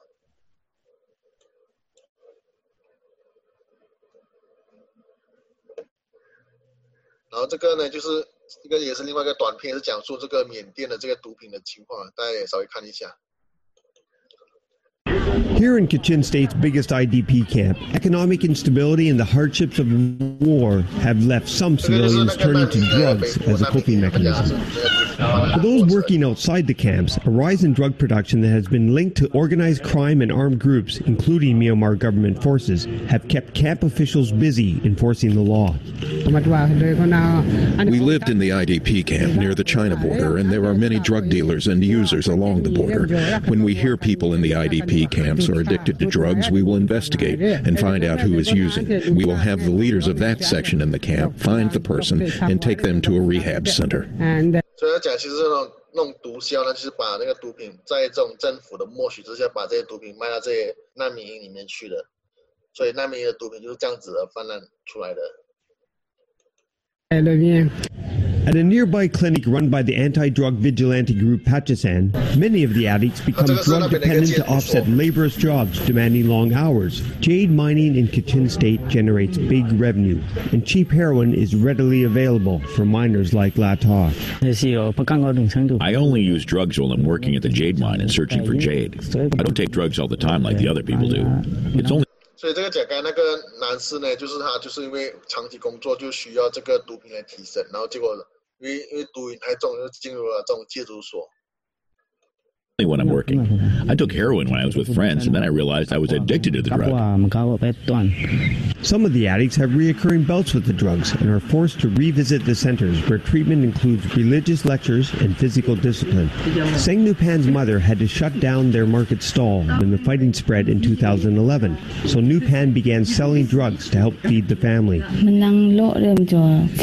那这个呢是贩毒者，他讲他的店，他的小店就是因为这种武装冲突导致 生意下跌，他就只好贩毒来来获取家用。I have so many friends, and they beg me to help them to find the drugs. I help them to buy drugs from our township and bring it back to the community. That's why I started taking drugs from this point.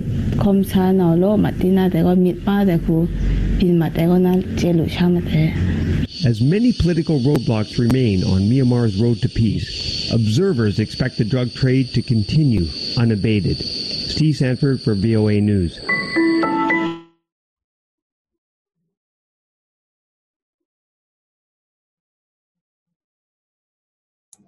老师卡着了，对不对？应该是，我他应该很快就回来了。那边打雷。金山脚下雨。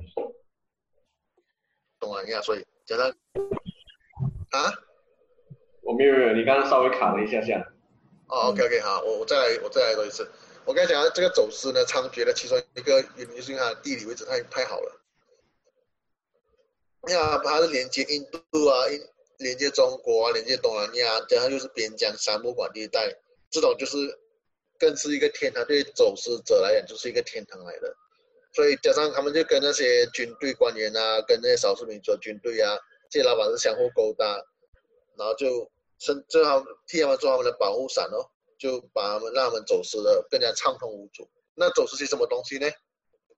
天然资源啊，像游牧啊，像矿啊。像军火啊，像毒品啊，像走保动物啊，甚至连家畜都是走私，像牛啊、猪啊，他们会去走私。像那种日常用品啊，像车啊、手机啊这种电器啊、煤油，他们也是他们走私的一个常见的东西。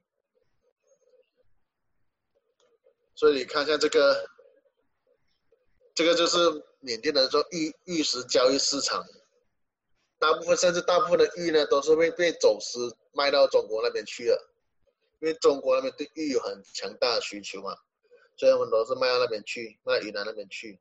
像这个木木材啊，像这个麻蜡也是一样啊，这些东西全部都是往北运，运到中国那边去，建立那种高级家私。因为缅缅甸的游牧是很很好的木来的，所以这种做那种高级家私、高档货，其实是很有很大的需求哦。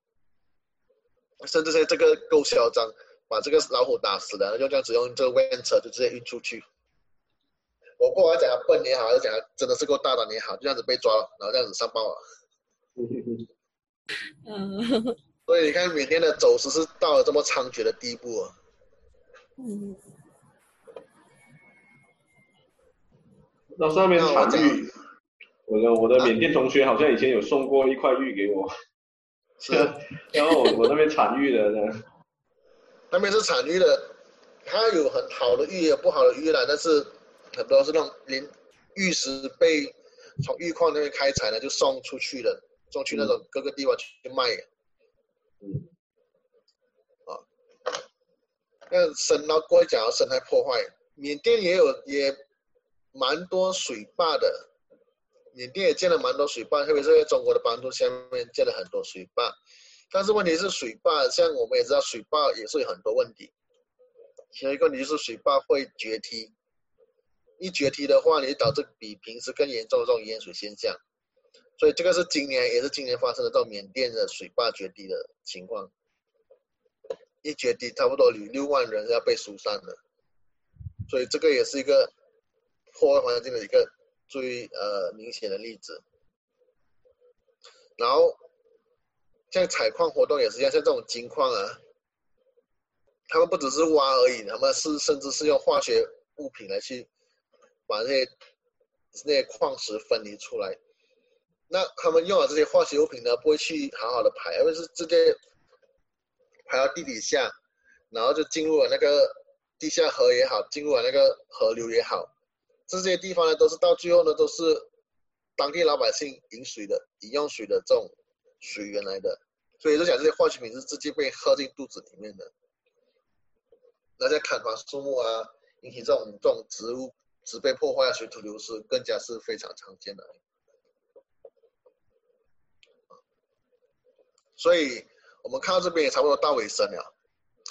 那大家可以问大家自己一个问题啦，这个是给大家思考的，不是强制性的，不用不用交交卷的啊。可以试着定义什么是国家的身份，什么是国家的历史，啊，什么是国家的地理位置。我根本不明白。啊，请讲。不，我不明白，因为因为立国家的国家是一种。社会构造的那种，就像就像文化也是社会构造啊。对，对，没有错。但是问题就是，像我我刚才讲这这个区域是属于所谓的无国家的区域，那到底是谁来定义这些什么是最之前定义什么是国家呢？是谁来来诠释这个国家？是总统吗？是？军队吗？还是老师呢？还是我们自己？是怎么被定义的？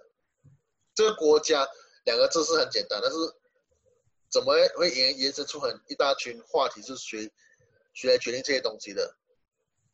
这个就是一个大家可以思考的东西啊。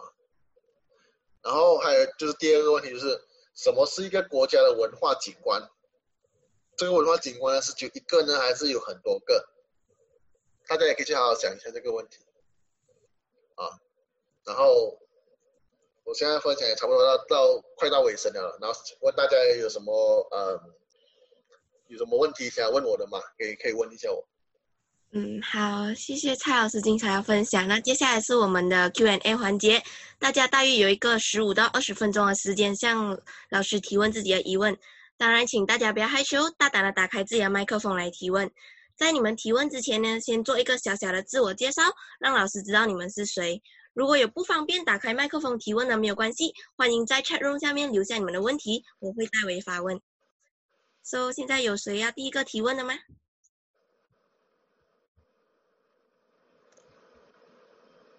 如果没有的话，我就借用我是主持人这个优势，先向老师提问，好吗？好，可以。好。嗯，易老师，首先我想问，现在的政府其实有没有能力还有意愿去跟这些少数民族的武装分子达成一个和平的协议，让这个国家和平一点呢？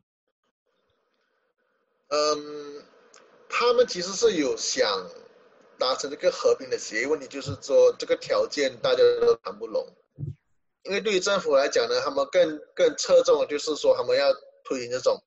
民族主义啊，这种国家主义其实就是所谓的民族主义。那对于少数民族来讲呢，不一定每个人都能够接受得了的。然后，所以为什么讲这个这个和平过程会历时这么久？就是整七八十年历史就一直谈不下去，就是这个问题。加上第二，之前有被被缅，就是被中央政府给戏耍过一次，就是我之前跟你签署的这些协议呢，你就过过脚不认账。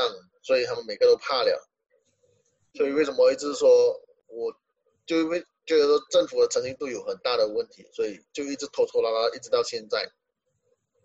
明白。啊。有人要下一个？是老师，我有一个问题，就是，就是，就是有些有些中国人为什么他们喜欢被从从缅甸运？人口贩卖运到运到中国的那个人呢？他们他们那些人就是中国人，平均不平等，所以男子很难去结婚啊。但是为什么他们他们要娶那个缅甸妹呢？丁老师解答，我是李耀宗，来自 S。OK，好，耀宗啊，OK，呃，你问的问题很好了，很简单，为什么中国人要娶缅甸女孩子做新娘？这样讲来，最最现实的就是钱。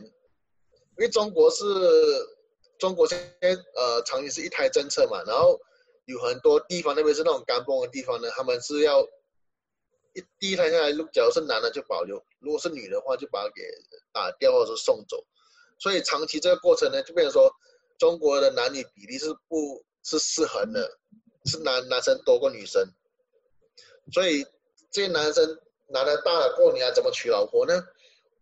别的地方女孩子也不想嫁给你，所以我们就找缅甸人喽，就用相对比较低廉的成本就把他们给娶过来咯。因为对于他们来讲，很多是所谓那种传宗接代的观念，你替我生孩子，生完了过后你就可以回去，类似这样子的东西。所以呃，对于最呃在成本考虑上面来讲，这些人是最有经济价值的咯。然后我补充一点，那个人口贩卖哦，其实不只是不只是缅甸贩卖人口到中国啦，其实中国里面一些穷乡僻壤哦，也有那种人口贩卖的。或者也有拐卖中国的一些女孩子，然后卖到一些一些乡区里面去。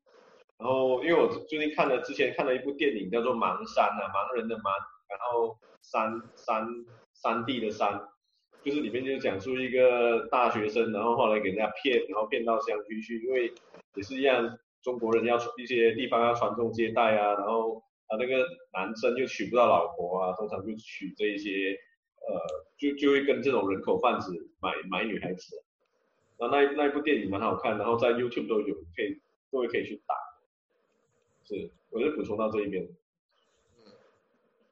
好，接下来老师下一个问题，有学生在有观众在那个 chat room 那边留言说，老师怎么走入这些贩毒社团，借以取得信任？怎么走入这些贩毒社团呢？其实一个很大问题就是你是。买家都通过你，你取信他们一层一层取信上去了。你讲具体怎么怎么走路，其实我也不是很清楚了，因为我也没有走路过。但是像我，我研究的范围是缅甸北部少数民族的，嗯，其实对于他们来讲，你你愿意相信他们的立场，然后去去同情他们或支持他们呢，他们就会取得他们的信任了。甚至是说那时候呃。我要走入战区的话，他们是可以替我安排，通过比较一些比较非正式的手段进去里面的，就是通基本都是通过这样子的一个过程来的。嗯，那请问老师，您的研究手法是人类学，还是民族志，还是政治学？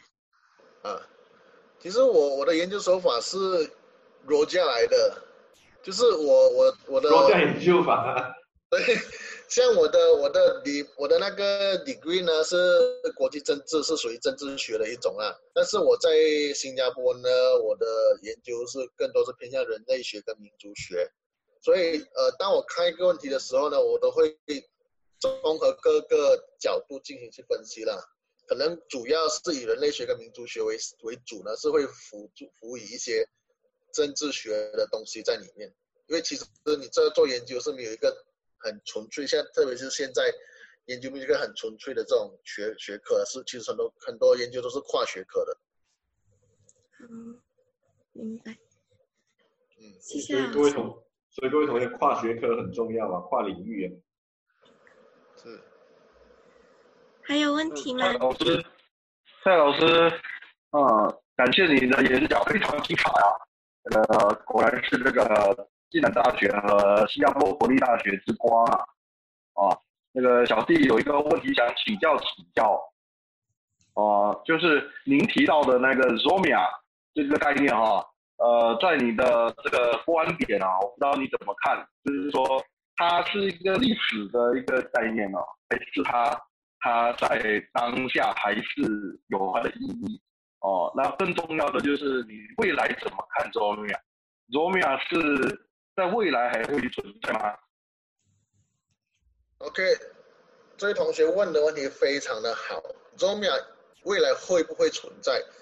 它只要有这个需求，它就必然会存在。当然是说，国家它现在现今社会这国家的这个概念是越来越去强化的。当然，对从国家立场里面要去接管这个山区是非常容易的，但是从当地的这个社区的这个呃族群的要求呢，他们长期以来是不想受到国家这么强制的强而有力的管制，所以为什么他们会这些独立运动呢？是历久不衰。其实呢，也就是说，还是就是一个一个中亚这个双方的这个立场的一个争论的一个一个一个不停的这种在进行这种决力的一个过程。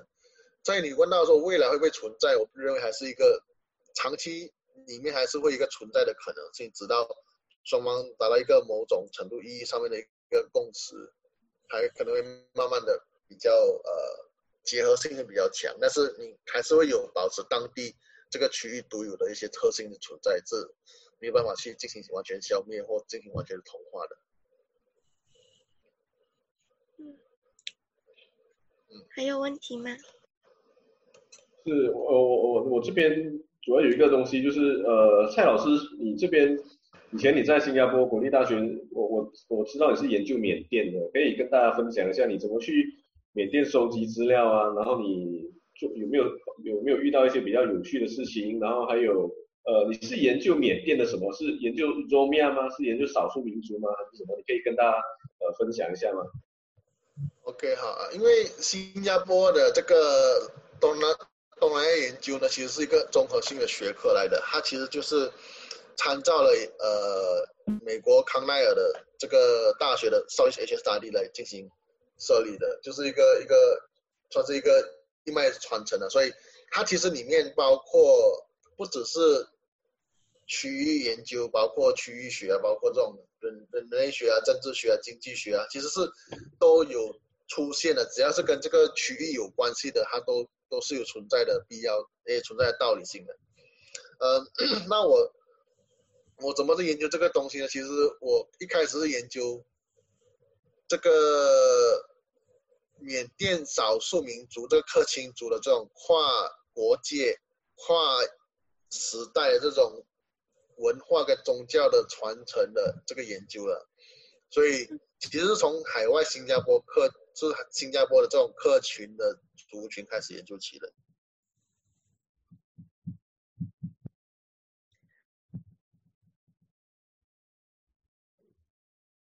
等一下啊，等一下。哦，卡着了。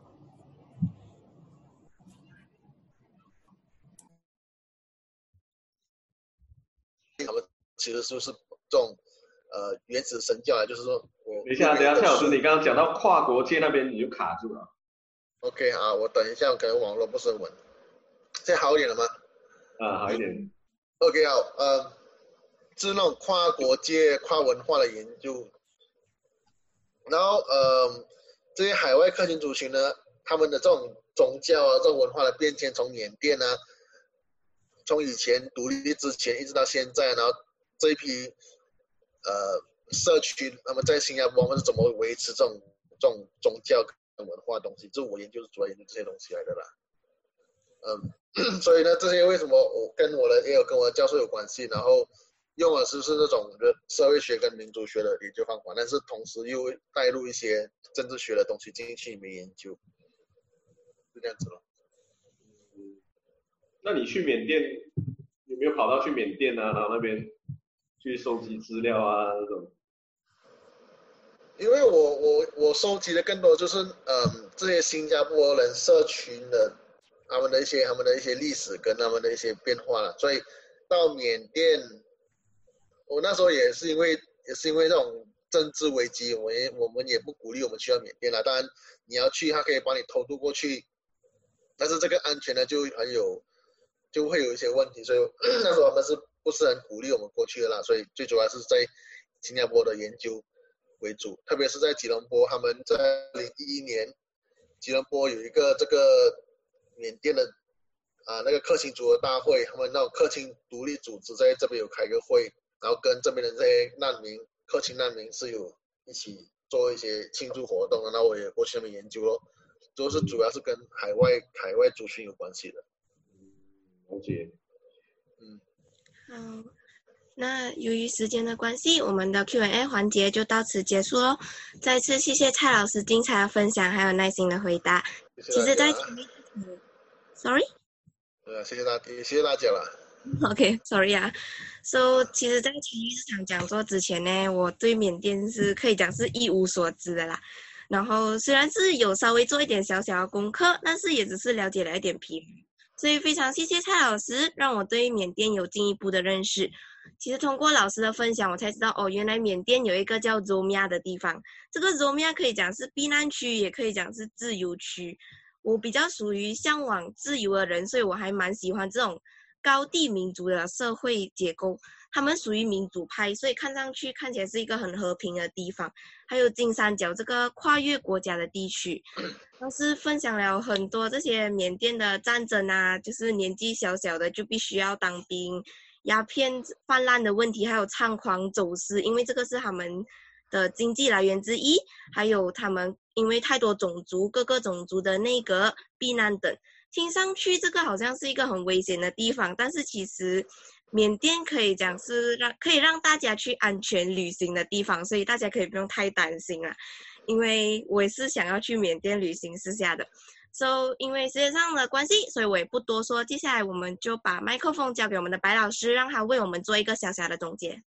好，谢谢呃嘉文哦，谢谢蔡老师啊。其实呃蔡老师这一次呃准备的非常认真哦。其实，在准备的过程当中，我们都有一直讨论说我们要。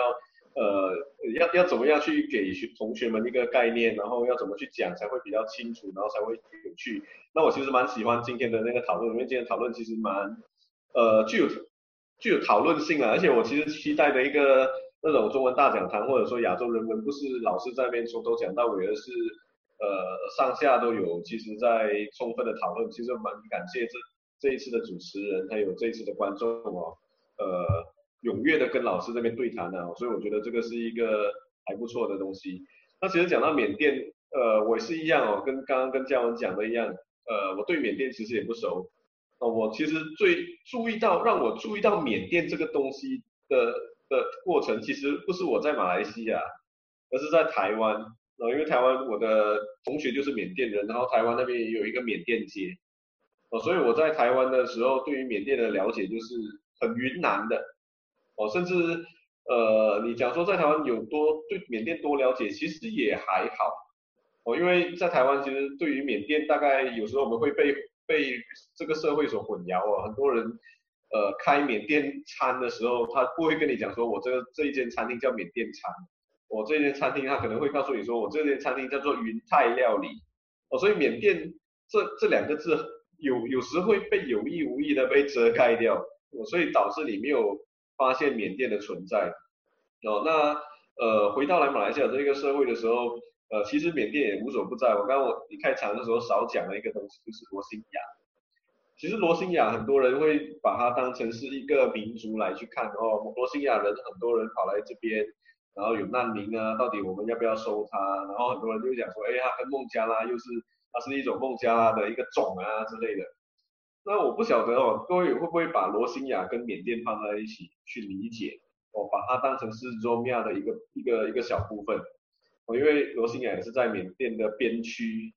然后我们其实一直在讨论罗兴亚难民啊，到底他是不是很坏呀？是不是呃伊斯兰又怎样啊？那可是我们呃在这一个中文大讲堂之前哦，其实我们很少去。试着用不同的角度，也就是说，你今天一直了解他的政治、政治啊，了解他的宗教啊，各位有没有跑去从另外一种结构性的问题去了解呃罗新亚？哦，我我想今天蔡老师给我们的一个东西是一个架构，一个你去理解一个我们东南亚周边国家的架构。所以你看哦，Zomia 是讲的是一个区域，是有包含呃寮国啦、柬埔寨。呃，辽国啦、缅甸啊，甚至一些中国的西南地区啊，哦，印度啦、孟加拉之类的，啊，泰国啦，哦，如果从这个中央架构来去了解的时候，你就会知道，呃，它其实是一个结构来的，哦，也就是他今天，呃，当地不只是罗兴亚的人在打，哦，可能有很多人都在打，哦，可能有一一群人，呃，他跑到马来西亚了，让我们给看到了。那其实你今天看这呃蔡老师的这一个分享里面，其实也会看到，其实呃不止不只是罗兴亚哦，其实有很多的这种难民营，呃，因为这样的一个结构，可能它跟这少数民族跟中央政府之间的一个呃冲突，然后它导致他流离失所，哦，在境内叫流离失所，在国外叫做难民，所以从缅甸这个 case，呃，从结构上面你可以了解缅甸的。国内，然后也可以了解为什么我们这么多缅甸人在马来西亚，哦，或者有些跑来打工，或者打黑工，或者说成为难民，哦，这个都是值得我们去呃理解的，就是从别人的角度来去理解。那另外，我也觉得缅甸是多元的。从我刚刚讲到的，在台湾的经验来讲，缅甸可能是一种云南的拼图。哦，可能在马来西亚的话呢，可能它是一种呃，缅甸可能是一种难民的拼图。哦，也可能是一种少数民族的拼图。哦，也可能是假设我我我自己后来在研究呃北马的时候，我就去特别常跑冰城。那跑到冰城就看到了很多的什么邱公司啦，什么呃林公司、陈公司之类的。然后我后来发现到，喂，你到了缅甸的仰光啊，当然我没有去过，我是呃透过一些呃网络啦、Google Map 啊、街景啊、照片去看的时候，我会发现到缅甸仰光好像是冰城的翻版哦，你该有的糖，冰城有的在在缅甸都有。然后如果各位看有一个很重要的马来西亚组织哦，叫做建德堂，我，在缅甸很多小城市都有，哦，所以你也可以把它当成是一个海外华人的一块拼图。那从族群，我们跳脱族群这一个角度来看的话，你看到缅甸嘛，就是时常看到有人偷渡啦。那那你你回到马来西亚看，其实呃，你从你了解缅甸的这一种呃国境跟国境之间的关系，为什么他们有一些东西呃不同国家之间要去互补，然后或者说人在穿梭于国界里面讨讨生活，哦，从这个角度你也可以去看，其实马来西亚也是有啊。从那个吉兰丹跟泰国之间的这个边界，哦，吉打跟泰国这个边界，哦，有时不也是这样吗？他们有些人去告诉你说，他们跳火车，哦，走私白米，哦之类的。所以你看了，我们马来西亚是一个多元族群的国家，然后呃一样从中这个英国这边独立过去，独立的。那从马来西亚，我们一直觉得我们很很复杂很多元，哦，但是你看了缅甸之后，你会发现到其实我们是小 case。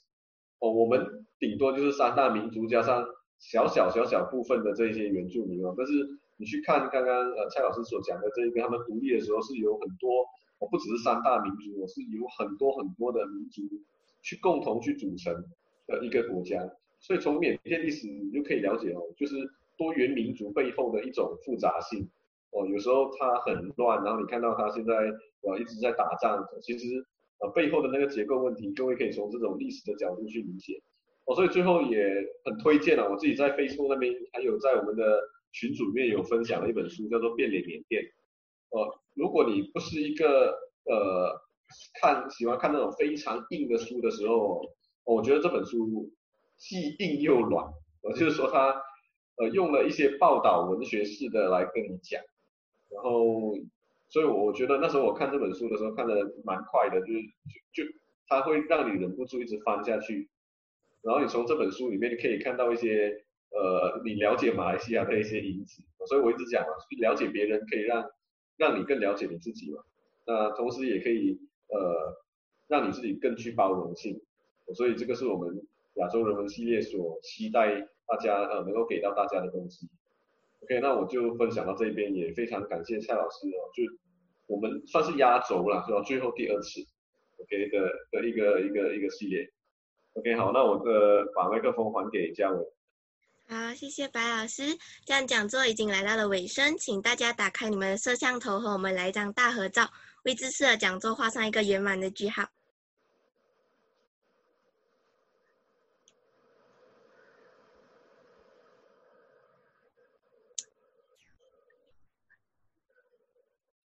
好，来，因为有两页的关系，所以大家要 hold 一下哦。一，呃，等一下啊。OK。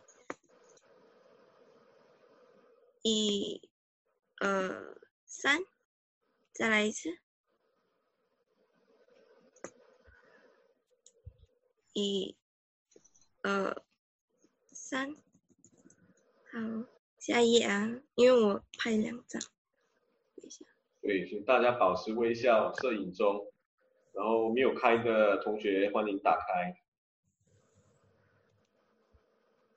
好，再来一次哦。